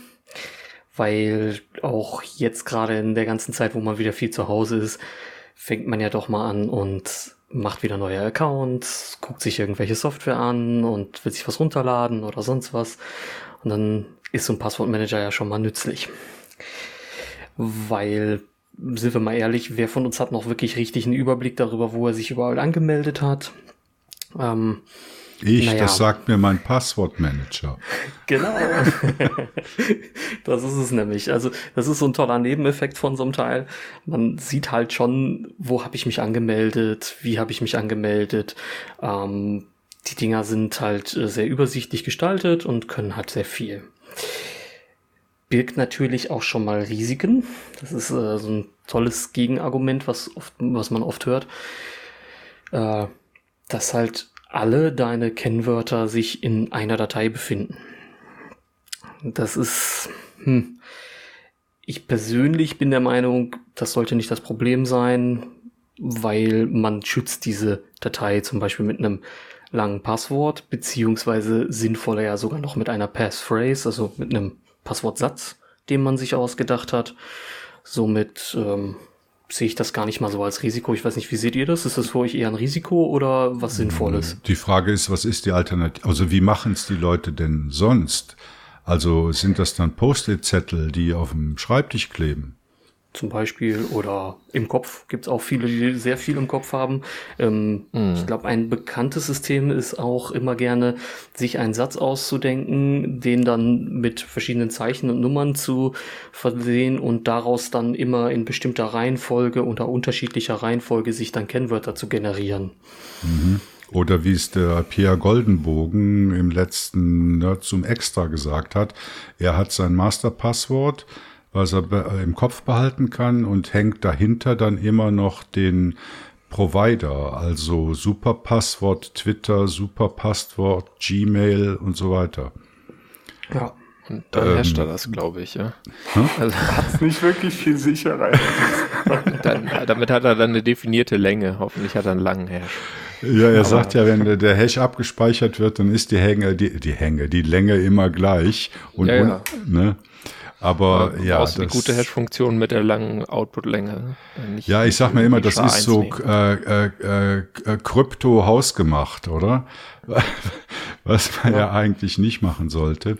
Ähm, ja, also ich sehe das eigentlich genauso, wie Nils das jetzt mal eingeleitet hat. Passwortmanager macht sicher Sinn. Ja. Peter, was machst du? Äh, ich nutze KeyPass XC ähm, und äh, dann auf mobilen Geräten auf iOS Strongbox und auf äh, den Linux-Smartphones GNOME Password Safe. Ähm, das ist quasi auf diesem KeyPass-Format basierend. Ich habe mir kürzlich mal ähm, Pass angesehen, oder ich glaube, es heißt Password Storage äh, dann voll. Ähm, das funktioniert mit GPG und da gibt es dann ganz viele zusammengehackte äh, Graphical User Interfaces dafür. Das wäre vielleicht auch ganz interessant.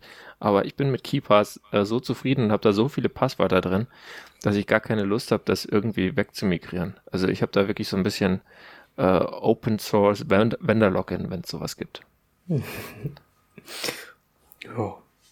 Also es gibt halt auch verschiedene Varianten. Ähm, ich würde jetzt mal so sagen, es gibt halt zwei große Lager. Es gibt einmal die webbasierten und es gibt halt die dateibasierten. Dateibasierte sind jetzt die, die ich jetzt hier maßgeblich gehört habe. Ne, du hast eine KeePass-Datei, äh, KDBX ist es, glaube ich, die Datenbankdatei. Ähm, die kann halt von einem lokal installierten Software geöffnet werden und bearbeitet werden. Und ja, das ist relativ simpel. Man muss sich halt dann darum kümmern, dass das Ding sauber gesynkt wird ähm, und welchen Client man benutzt, weil nicht jeder Client kann jedes Feature.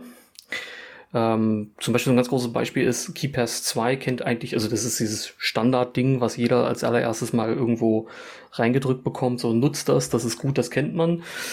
Es ist aber vom Feature-Set her relativ schmal bemessen. Es kann sowas wie Auto, Type-In und sowas, aber es fehlt dir sowas wie ein, ähm, wie, wie ein Browser-Plugin oder irgendwelche Sharing-Funktionen.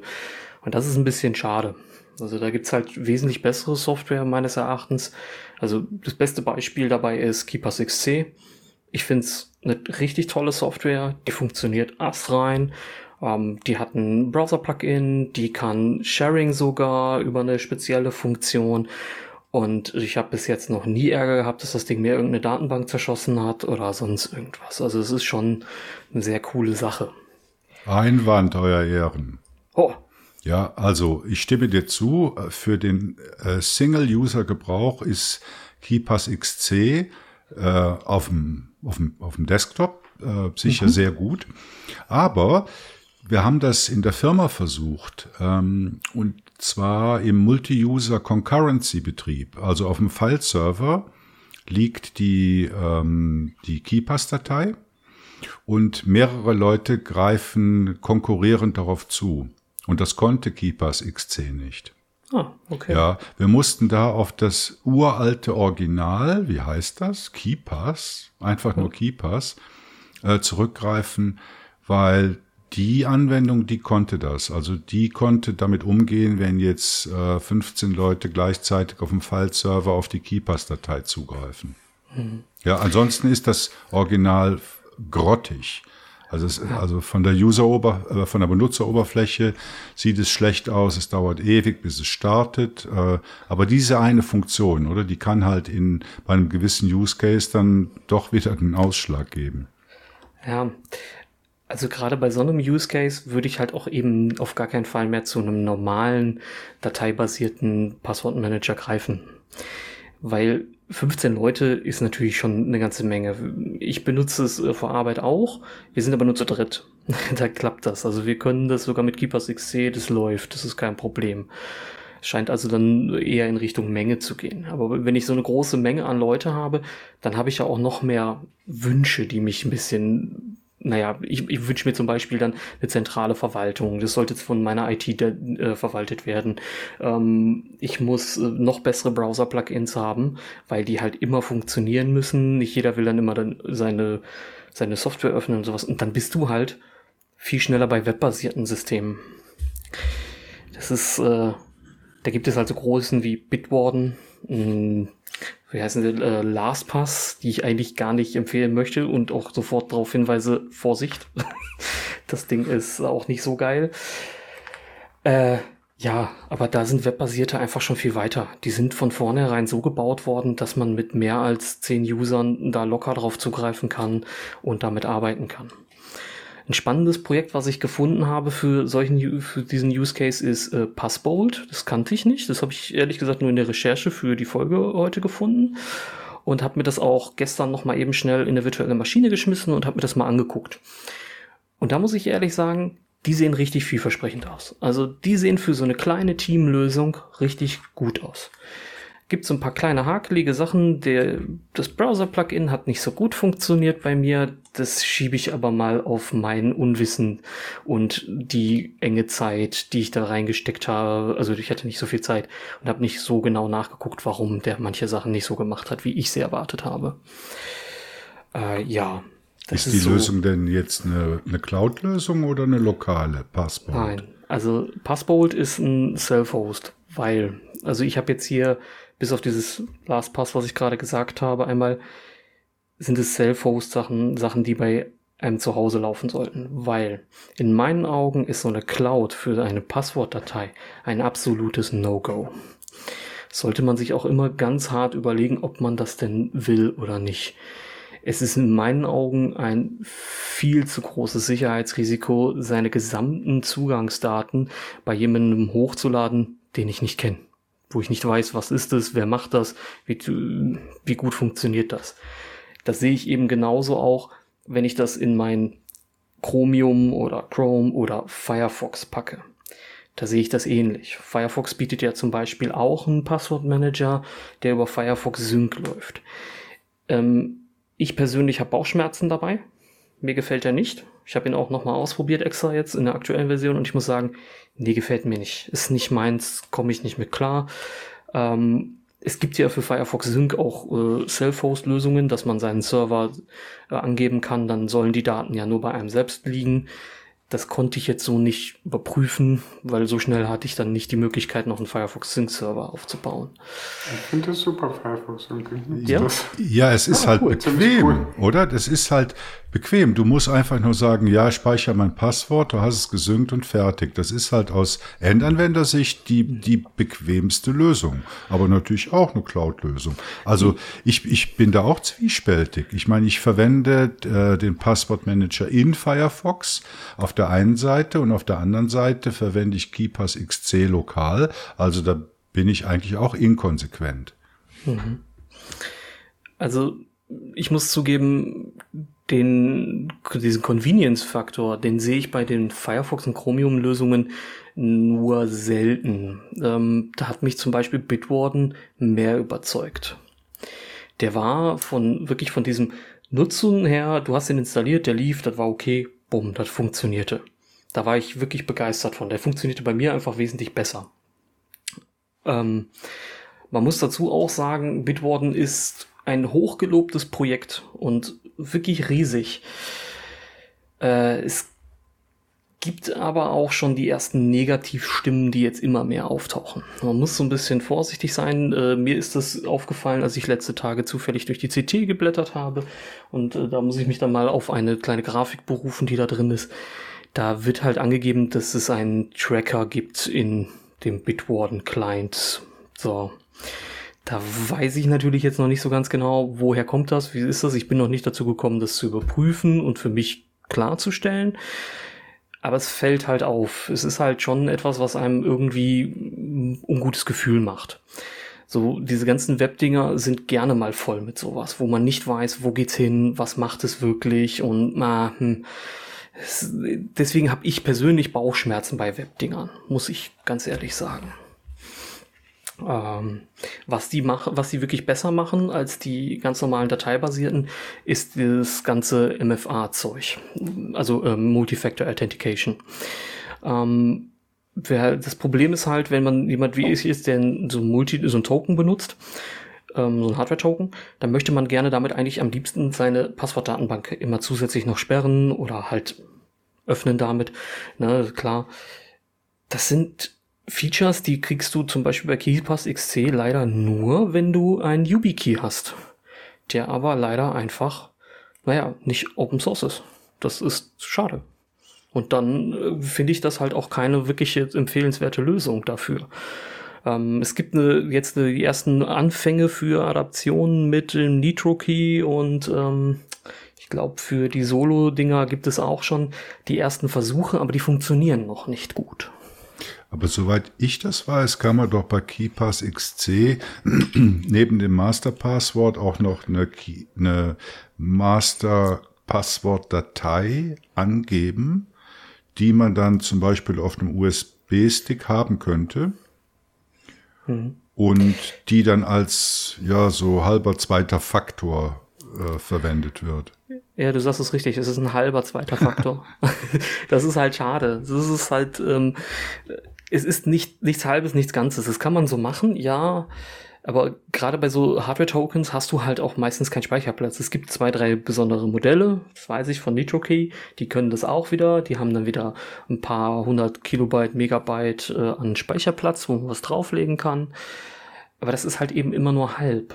Es ist halt so, okay, das ist nur eine ganz spezielle Sache. Ich habe zum Beispiel so einen ganz dummen Stick, den ich einfach wirklich zum eigentlich zur FIDO 2 Authentifikation benutzt habe den habe ich mal reingesteckt und dann, ja, hm, der, damit machst du halt da nichts. Das heißt, ein normales, eine normale Passphrase muss halt wieder herhalten und du musst halt die jedes Mal eintippern. Das ist halt schon ein bisschen ärgerlich, wo, wo mir halt diese webbasierten dann wesentlich mehr Komfort bieten. Hm. Wie ist das jetzt mit der Stärke vom Masterpasswort? Also ich sag mal, mit den ganzen anderen Passwörtern ist es ja kein Problem. Also wir wissen ja alle, für jeden Service ein anderes Passwort. Und wenn man einen Passwortmanager verwendet, dann kann das Passwort äh, mega kompliziert sein. Ne? Also es ja. beschränkt dich ja nichts in der Länge. Ja, es beschränkt mich etwas und zwar schlechte Anbieter. Ach so, die nicht mehr erlauben. oh, nicht nur nicht mehr, sondern auch bestimmte Sonderzeichen nicht lassen. Ah. Also das muss ich noch mal so kurz sagen, weil das ist mir immer so Dorn im Auge. Das tut mir immer weh. Ich habe zufällig auf der Arbeit wirklich ein System, da habe ich das gemacht und ich habe ganz ehrlich drei Wochen gebraucht, bis ich drauf gekommen bin, dass dieses blöde Eingabefeld meine Passwortlänge jedes Mal beschneidet und deswegen hatte ich immer ein falsches Kennwort und musste es immer zurücksetzen. Sowas ist die Hölle. Das kann einem auch passieren, wenn man es dann mal exorbitant macht. Also wenn man sich in den normalen Bereichen bewegt von, ich sag mal, ähm, 8 bis 16 Zeichen, passiert einem das nicht. Ich treib's aber halt auch gerne mal auf die Spitze, weil ich gerne auch schon mal Leute ärgern möchte. Dann macht man da halt mal eine 32 draus oder man erstellt sich halt über ein Terminal ein 256 Zeichen langes Kennwort, wenn man Spaß hat. Ja.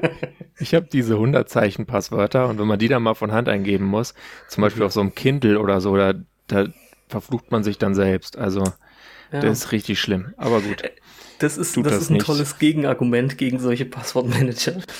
Ähm, wenn man Geräte hat, die nicht in der Lage sind, einen eigenen Passwortmanager zu starten.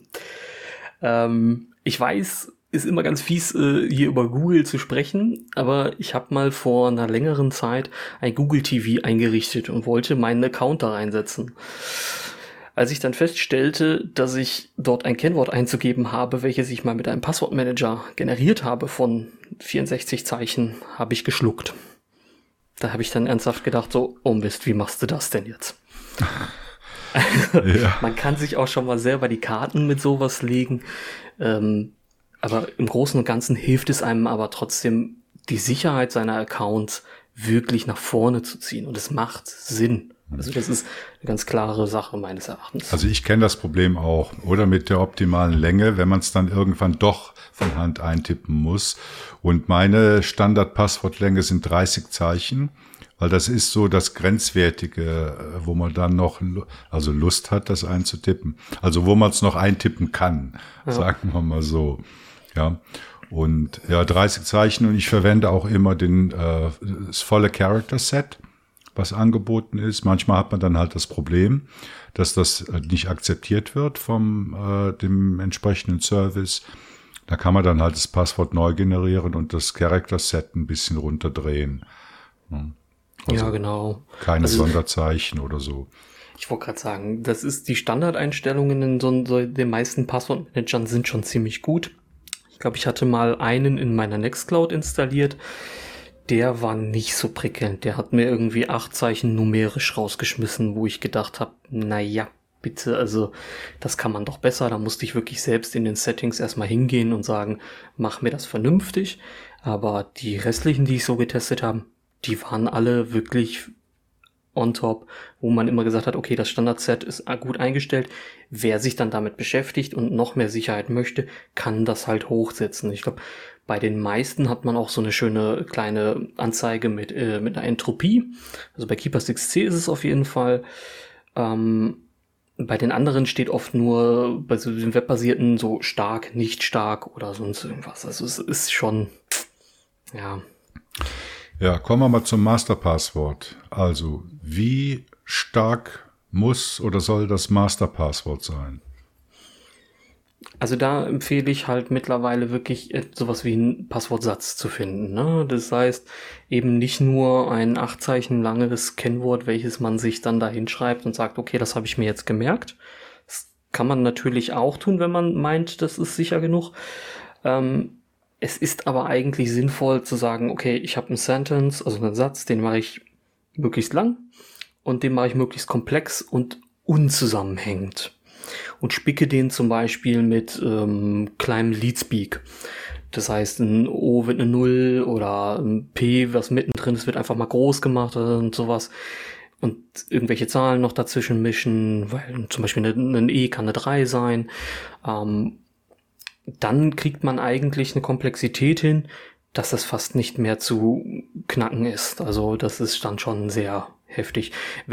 Das, kann man auch einfach erstmal ausprobieren. Man kann das auch einfach mal erstmal schreiben und erstmal in den Texteditor sich angucken, wie sieht es denn aus, kann ich mir das behalten und wie verändere ich das. Ähm, wenn man das fünfmal eingegeben hat, sollte man dann auch mal fünfmal machen, um zu sehen, wo Fehler sind, damit man vielleicht dann auch mal sieht, okay, ich muss das vielleicht doch nochmal in die Richtung ändern. Ähm, dann merkt man auch, dass so ein Satz gar nicht so schwer zu behalten ist und dass man gut damit vorankommt. Aber zu tippen, also behalten, das ist ja genau der Vorteil von dem, was du gerade erklärt hast, dass man halt einen Satz bildet, auch mhm. wenn es ein unsinniger Satz ist. Aber man muss es ja, wie oft tippst du dein Masterpasswort am Tag ein? Also ich tippe meines sicher 20, 30 Mal pro Tag ein. Ja. Also auch circa so 30 Mal ist kein Thema, das passiert dann schon mal schnell. Teilweise öfter, je nachdem, wenn ich zum Beispiel im Büro bin, ähm, dann sperre ich auch die Datenbank viel öfter. Somit mache ich es auch viel, viel öfter, dass ich es wieder entsperren muss. Ja, man gewöhnt sich daran. Man gewöhnt sich daran, das ist dann einfach ein gewisses... Äh, das ist eine, eine Handlung, ob es jetzt 30 Zeichen oder drei Zeichen sind, irgendwann hat man das Fingergedächtnis dafür. Das klingt bescheuert, das verstehen Leute, die Gitarre spielen zum Beispiel. Ähm, die können selbst komplexe Songs irgendwann einfach aus dem FF, weil es ein gewisses motorisches Gedächtnis gibt und das funktioniert auch bei sowas.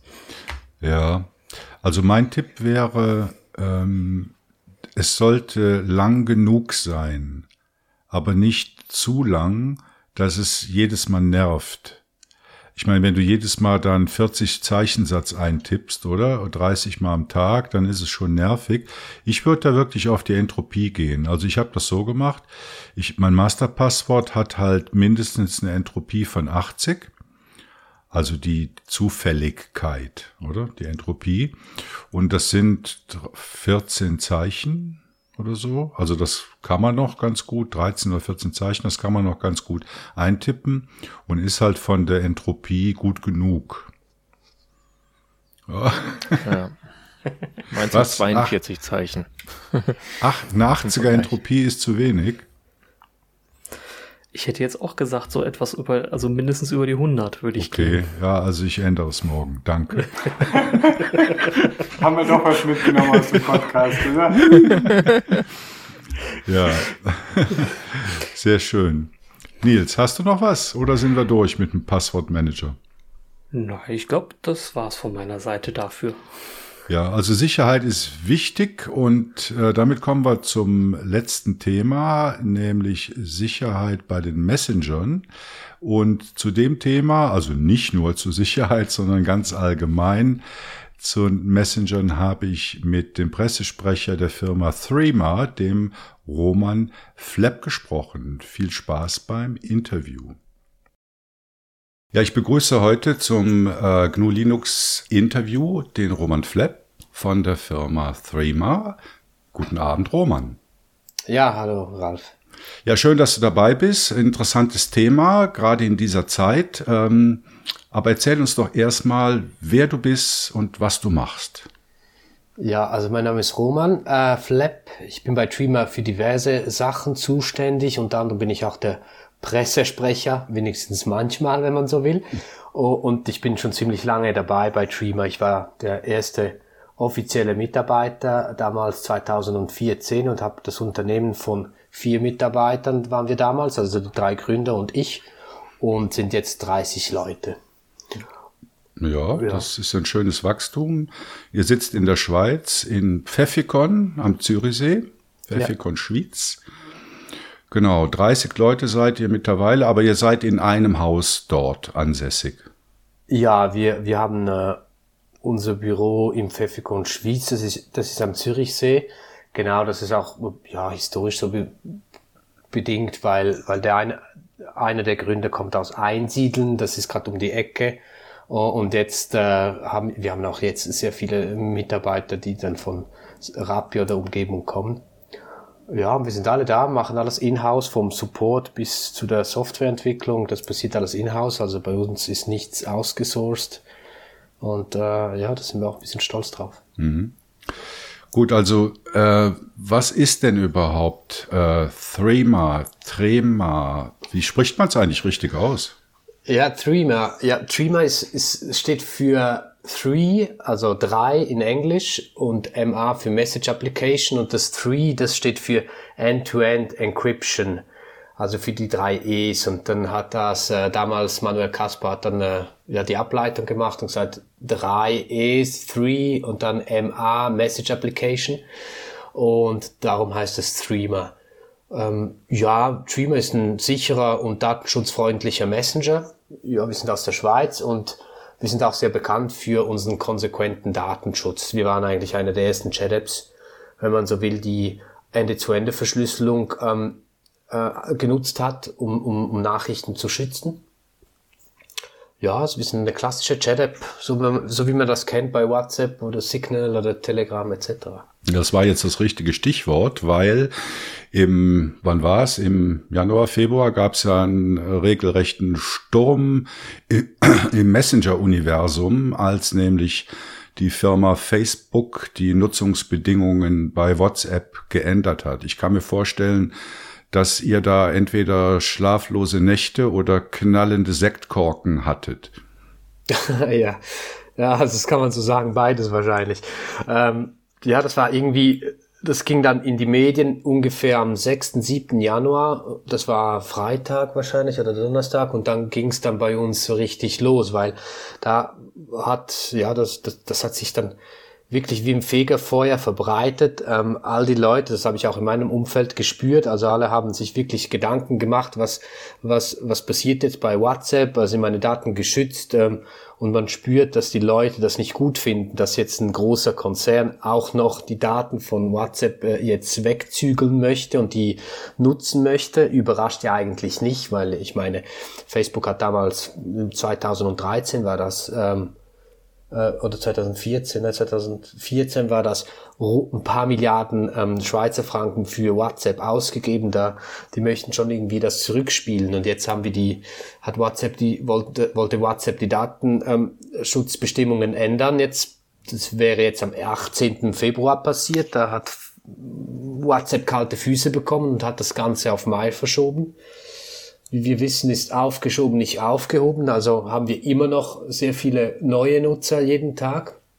Aber wir haben schon im Januar bis Mitte Februar haben wir nur in dieser Zeit fast eine Million mehr Nutzer gewonnen. Also da ging schon viel, viel los bei uns, auch im Support entsprechend etc. Da, ja, da mussten dann alle Überstunden schieben. Ja, ähm, man hat ja zum Beispiel bei Signal gehört, die haben dann direkt technische Probleme bekommen, oder? Weil sie die, die, die, den Anstrom von neuen Nutzern oder von Wechslern äh, nicht mehr bewerkstelligen konnten. Äh, wie war das bei euch? Konnte eure Infrastruktur das verkraften? Ja, wir hatten da keine Probleme. Wir sind auch sehr gut aufgestellt. Bei uns sind all die äh, Daten dezentral organisiert. Das heißt, ähm, wir haben ja keine Kopie von, von, von, von den Chats bei uns auf den Servern, sondern wenn die Nachricht, die Ende-zu-Ende verschlüsselte Nachricht ausgeliefert wurde, dann ist die weg. Und wir haben das so aufgebaut, dass es sehr skalierbar ist. Äh, und wir waren auch, muss, muss auch sagen, wir waren da auch bereit. Und als wir dann als unsere Warnsysteme dann zeigten, ja, dass da die Post abgeht, dann äh, haben wir dann entsprechende entsprechende Maßnahmen getroffen. Mhm. Jetzt ist es ja so, dass es im, im westlichen Markt, also ich rede jetzt mal nicht von Asien, gibt es ja eine Handvoll Alternativen zu den äh, Zuckerberg-Diensten. Ähm, und daher meine Frage, was unterscheidet denn Threema von, ich nehme jetzt Beispiele von Signal, von Telegram oder von Matrix Element als Messenger? Ja, da gibt's schon, sind alles Chat-Apps, wenigstens äh, Matrix würde ich jetzt sagen, im weitesten Sinne. Nicht so die typische Instant Messaging-App, ähm, aber bei, wenn man jetzt Signal und Telegram vergleicht, dann da gibt es schon ganz, ganz wesentliche Unterschiede. Also Signal bietet auch Ende-zu-Ende-Verschlüsselung, das ist soweit klar, aber mir, wir von Dreamer sind die einzige, der einzige Dienst jetzt aus der Schweiz, also der einzige Dienst aus Europa jetzt im Vergleich, Signal kommt jetzt aus Amerika. Äh, Matrix hat eine Postadresse in London, aber da weiß ich nicht genau, wie die Entwicklung äh, erfolgt etc. Ähm, also zu Signal das ist ein wesentlicher Unterschied, dass wir aus Europa sind, aus der Schweiz sind und Signal aus Amerika. Ähm, bei Treema muss man die Handynummer, also allgemein personenbezogene Daten nicht angeben, um den Dienst zu nutzen. Das muss man bei Signal. Bei Signal muss man die Telefonnummer angeben. Das ist jetzt auch ein wesentlicher Unterschied zwischen äh, von Dreamer und äh, Signal. Und bei Telegram, da habe ich immer ein bisschen äh, Mühe, wenn man äh, Telegram zu sehr jetzt mit Dreamer äh, vergleicht, weil Telegram bietet standardmäßig keine Ende-zu-Ende-Verschlüsselung. Das wissen einige nicht oder viele sogar nicht. Ähm, Telegram verkauft sich als, als äh, sichere und äh, Alternative auch schon seit jeher. Also, aber wenn man die Technologie dahinter sieht, dann muss man halt schon sich bewusst sein, dass dass die Nachrichten nicht mit Ende-zu-Ende-Verschlüsselung geschützt sind. Also theoretisch könnte äh, ein Telegram-Mitarbeiter Nachrichten einsehen auf den Servern, außer man nutzt ähm, Secure Chats. Das, nur, das, das wären dann ähm, Ende-zu-Ende verschlüsselte Chats in Telegram. Aber das, das ist ja dann die, die Minderheit wahrscheinlich, die dann die Funktion explizit nutzt. Ja, also ich glaube, als Hauptfluchtziele weg von WhatsApp werden auch allgemein in der Community Threema und Signal angesehen. Ähm, Threema hat dann vielleicht noch den Vorteil, dass es äh, demnächst, wenn das neue Datenschutzgesetz in der Schweiz dann verabschiedet wird, äh, unter einer ähnlichen Gesetzgebung steht wie die äh, Datenschutz, die europäische Datenschutzgrundverordnung. Ne, also bin ich jetzt im Moment nicht so auf dem Laufenden, was für Unterschiede es im neuen Schweizer Datenschutzgesetz gibt. Aber ich sage jetzt mal allgemein, wir haben da eine europäische Jurisdiktion und damit mal ganz andere Verhältnisse als bei Signal in USA. Ja, ja, genau. Ja. Äh, gut, Telegram ist uns klar, also zumindest mal den, den, den Leuten, die tech-affin sind und sich in der Community bewegen, äh, ist uns klar, dass das eine ganz andere Nummer ist. Ich habe es jetzt nur erwähnt äh, vom Komfortaspekt her. Ja, weil, das verstehe ne, weil ich, ich denke, gut, Telegram ja. bietet halt sehr viel ja. Äh, vielleicht nicht an den richtigen Stellen, aber so vom Komfort sehr viel. Ich denke, wir kommen vielleicht später noch drauf zu sprechen, was so die, die Featureplanung bei, bei ähm, Threema angeht. Ja, ja, das hast du recht, ähm, natürlich. Ein interessanter Unterschied ist natürlich auch das Geschäftsmodell äh, von mhm. Threema. Also bei anderen ist es ja so, da ist alles umsonst. Das heißt, man zahlt mit seinen Daten. Bei Threema sieht das anders aus. Wie sieht das Geschäftsmodell bei euch aus? Ja, bei Threema zahlt man einmal einen Betrag und anschließend kann man die App auch für immer und uneingeschränkt nutzen. Ähm, das ist, wenn ich mich nicht täusche, sind das äh, drei Euro, äh, drei Schweizer Franken etwa, die man einmalig zahlt und nachher, also es ist eigentlich weniger als für einen Kaffee. wenigstens jetzt in der Schweiz. Und äh, von dem her, das ist das Geschäftsmodell. Wir haben auch so eine Philosophie, dass irgendwie, wenn nichts kostet, das hat auch nichts wert irgendwie. Also wenn man schon die Entscheidung trifft, einen Messenger zu wechseln, dann, dann kann man die drei Franken, die drei Euro auch in die Hand nehmen. Das ist ein bisschen unsere Philosophie. Das ist auch so gewachsen, muss man so sehen. Ähm, ja, jeder Dienst muss irgendwie seine Rechnungen zahlen. Das, das vergessen die Leute. Man hat immer das Gefühl, ja, eine App, die App ist da, die muss kostenlos sein. Und wenn man dann überlegt, was für, was für Kosten da anfallen, ähm, für die, für, für, für die Weiterentwicklung der App etc., dann, äh, ja, dann muss man sich schon fragen, wie machen das die anderen? Ähm, ja, und wir finden das einen fairen Deal. Man zahlt, einmalig und dann, dann hat man die App. Wir haben noch eine, eine Business-Version, die heißt Streamer Work. Da generieren wir äh, wiederkehrende Einnahmen. Das ist mehr ein Abo-Modell. Da hat man noch zusätzliche äh, Funktionen bei. Da kommen wir wahrscheinlich später noch dazu. Mhm. Genau, ja. also ich wundere mich auch immer. Also wenn jemand Mühe hat, äh, äh, drei Franken oder drei Euro einmalig für eine App zu bezahlen, äh, ich verstehe es ehrlich gesagt nicht, oder? Also du hast es gerade gesagt, äh, ein Kaffee kostet in, in, in der Schweiz mehr als äh, die Messenger-App äh, von Threema zu verwenden. Ähm, ja, okay. Du hast es schon angesprochen, es gibt äh, von euch noch weitere Produkte. Also wenn man in der Produktliste nachschaut, da findet man neben dem eigentlichen Messenger Threema auch die Produkte Threema Work, Broadcast, Education und Gateway. Was, was ist der Unterschied zwischen den Produkten und was bieten die? Threema ist jetzt für den Privatnutzer gedacht.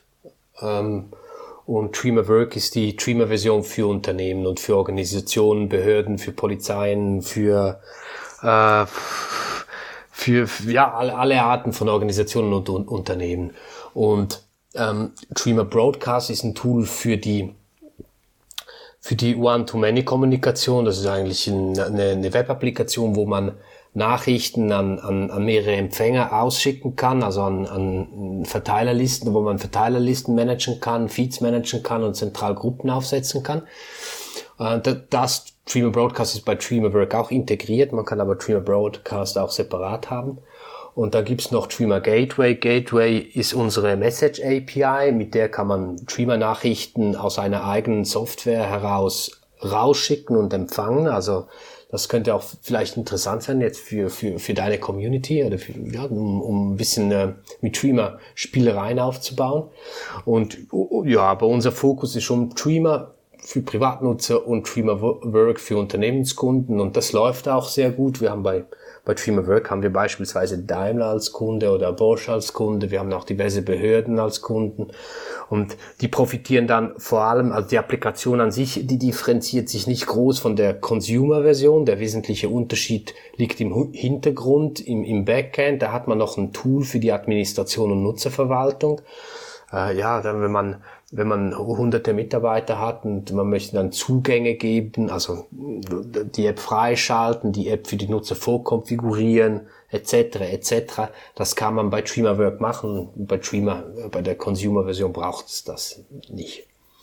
Und äh, Dreamer Education ist ein Preisplan von Dreamerwork, also ist eigentlich die Dreamerwork App. Da haben wir einfach einen spezial, speziellen günstigen Preisplan für Schulen und Bildungseinrichtungen. Ja, die zahlen jetzt einmalig und nachher können, können die Dream Education nutzen. Das ist für die, ja, für die Klassenkommunikation zwischen Lehrer und Schülern oder zwischen den Schülern untereinander hat auch den Vorteil, bei Dreamer muss man ja keine Telefonnummer angeben, das, das schätzen auch äh, viele Schulen bei, bei Dream Education. Also ich glaube, das ist ja gerade im Moment zu Covid-Zeiten ein großes Thema. Also ich habe heute noch einige Berichte äh, gelesen über die ganze Bildungsschulen äh, in, in Deutschland und vermutlich auch in der Schweiz und Österreich, die halt in der Microsoft-Falle stecken und da nicht mehr rauskommen. Habt ihr denn bei Threema Education auch ein einen Zuwachs gesehen jetzt in dieser ganzen Homeoffice äh, und Covid-Zeit? Ja, dort haben wir auch einen Zuwachs gesehen. Das ist ganz klar bei Dreamer Work und bei Dreamer Education. Das sind beides Produkte, die haben, ja, wenn man so will, von der ganzen äh, tragischen Situation der Pandemie profitiert, weil, ja, wie du sagst, die Leute, die Leute sind im Homeoffice oder im Homeschooling oder im Home Teaching und die möchten dann auch ähm, direkt kommunizieren und da ähm, hat ein, ein klassischer Messenger wie Dreamer auch sehr wesentliche Vorteile im Vergleich jetzt zu, zu einer Microsoft-Lösung, die dann halt nicht ein spezialisierter Messenger ist in dem Sinne, sondern ein bisschen, bisschen einen anderen Use Case abdeckt. Ja, da haben wir schon Zuwachs gespürt, ja. Mhm. Wenn wir jetzt mal ein bisschen in die Zukunft schauen, äh, der Messenger-Markt ist ja noch lange nicht entschieden, würde ich mal sagen. Also es hat sicher eine gewisse Konsolidierung stattgefunden. Andererseits äh, poppen auch immer wieder neue Messenger auf. Wie, wie ist so eure Perspektive? Was, was erwartet ihr in den nächsten Jahren? Wird es immer mehr geben? Wird es sich weiter konsolidieren? Was ist zum Beispiel mit Ansätzen wie, wie Matrix, dass man halt ein föderiertes System hat, dass man auch seinen äh, Messaging-Server selbst betreiben kann. Äh, also ihr, ihr schaut ja sicher auch in die Zukunft und überlegt euch, wo geht die Reise hin? Ja, mit Sicherheit. Also wir stellen zum einen fest, dass der, das Thema Datenschutz Privat, Online, Privatsphäre etc. immer mehr noch an Gewicht bekommt. Das, es ist nicht so, das Thema ist nicht neu, wenn man sich mit der Sache beschäftigt. Also eigentlich seit ich bei Dreamer bin, äh, habe ich mich mit der Thematik beschäftigt und ähm, es, es hat nie abgeflacht. Also es kommen immer wieder Wellen, es kommt, es kommt, es gibt immer mehr Leute, die interessieren sich für die Thematik, die, die möchten die Daten, die eigenen Daten nicht einfach so verschenken, die möchten die Kontrolle wieder zurückgewinnen und so die Bewegung, die, die ist, die ist voll im Gang. Ich vergleiche das äh, ab und zu ein bisschen mit der, mit der Bio-Bewegung, äh, die, die, die auch irgendwann mal einen Anfang hatte. Die, die Leute, die dann äh, so ein Bio-Lebensmittel gekauft haben, die wurden belächelt und irgendwann ist es einfach ein Standard. Wenn man in Zürich oder irgendwo Essen kaufen geht, dann schau, schaut jeder Zweite, wenn man so will, dass man äh, gesunde und gute Lebensmittel im Biobereich kauft, wenn, wenn möglich. Ähm, und beim Datenschutz ist es irgendwie gleich. Es, es, ist eine Bewegung, die wächst, konstant wächst, äh, was jetzt vor fünf Jahren noch ganz komisch war, dass man einen, einen, einen anderen Messenger braucht. Das ist jetzt normal, dass die Diskussion geführt wird. Jetzt vor zwei Monaten hätte ich noch die Generation von meiner Mutter jetzt lang erklären müssen, ja, das ist vielleicht nicht so gut, dass man alle Daten einfach so freigibt und vielleicht wäre es jetzt gut, mal einen Messenger zu nutzen. Und jetzt erzählen die mir, was ich zu tun habe, dann kann ich sagen, gut, ich arbeite bei Dream, aber bei mir ist es nicht so das Problem. aber ich meine, die Bewegung, die, die, die wird weiterhin da sein und die wird wachsen und wir werden davon auch profitieren, weil wir auch da einen guten Job machen, sage ich jetzt einfach mal. Äh, und auf der Entwicklungsseite, die du auch angesprochen hast, da ist es halt noch offen, wo wir uns hinbewegen. Ähm, wir haben viele Features im Petto, also ein großes Feature bei uns wird die Multi-Device-Funktionalität sein, dass man Streamer auf mehreren Geräten mit der gleichen ID verwenden kann und trotzdem alles Ende-zu-Ende -Ende verschlüsselt ist. Da haben wir auf, auf, auf unserem Blog eine technische Dokumentation, wie das konzeptionell aufgebaut ist. Das ist vielleicht interessant für, für, ja, für alle Techis äh, da draußen, um das mal nachzuschauen, was wir da am Erarbeiten sind. Und das kommt jetzt, sagen wir, bis Sommer sollte mal die, die Beta da sein. Äh, das ist jetzt ein großer Meilenstein für uns und was nachher ist oder sein wird, das kann ich dir nicht so sagen. Das hängt noch von vielen Faktoren ab. Mhm. Ich finde es ganz lustig, dass du den Begriff Bio ins Spiel gebracht hast, weil ich habe ich hab heute einen Podcast gehört, wo die Adrienne Fichter von der, der Zeitung Die Republik genau genau das gleiche Argument genommen hat. Sie hat da vom ah. Bio-Internet gesprochen und hat gesagt, dass äh, doch äh, Privacy äh, und Datensparsamkeit als Verkaufsargument eine höhere Bedeutung in Zukunft haben sollten. Also das trifft eigentlich genau das, was du auch gesagt hast. Ja. Also Bio-Internet ist natürlich dann äh, noch ein lustiger Begriff, aber äh, ich denke, äh, wenn wir äh, das etablieren können oder dass auch Leute bereit sind, sich solchen Lösungen zuzuwenden und auch äh, Geld dafür zu zahlen oder dass sie nicht mit, mit ihrem Leben bezahlen müssen, oder mit ja, ihren Daten bezahlen. Das wird sicher immer mehr zu einem zu einem Argument und äh, zahlt sicher auch positiv bei bei Threema ein.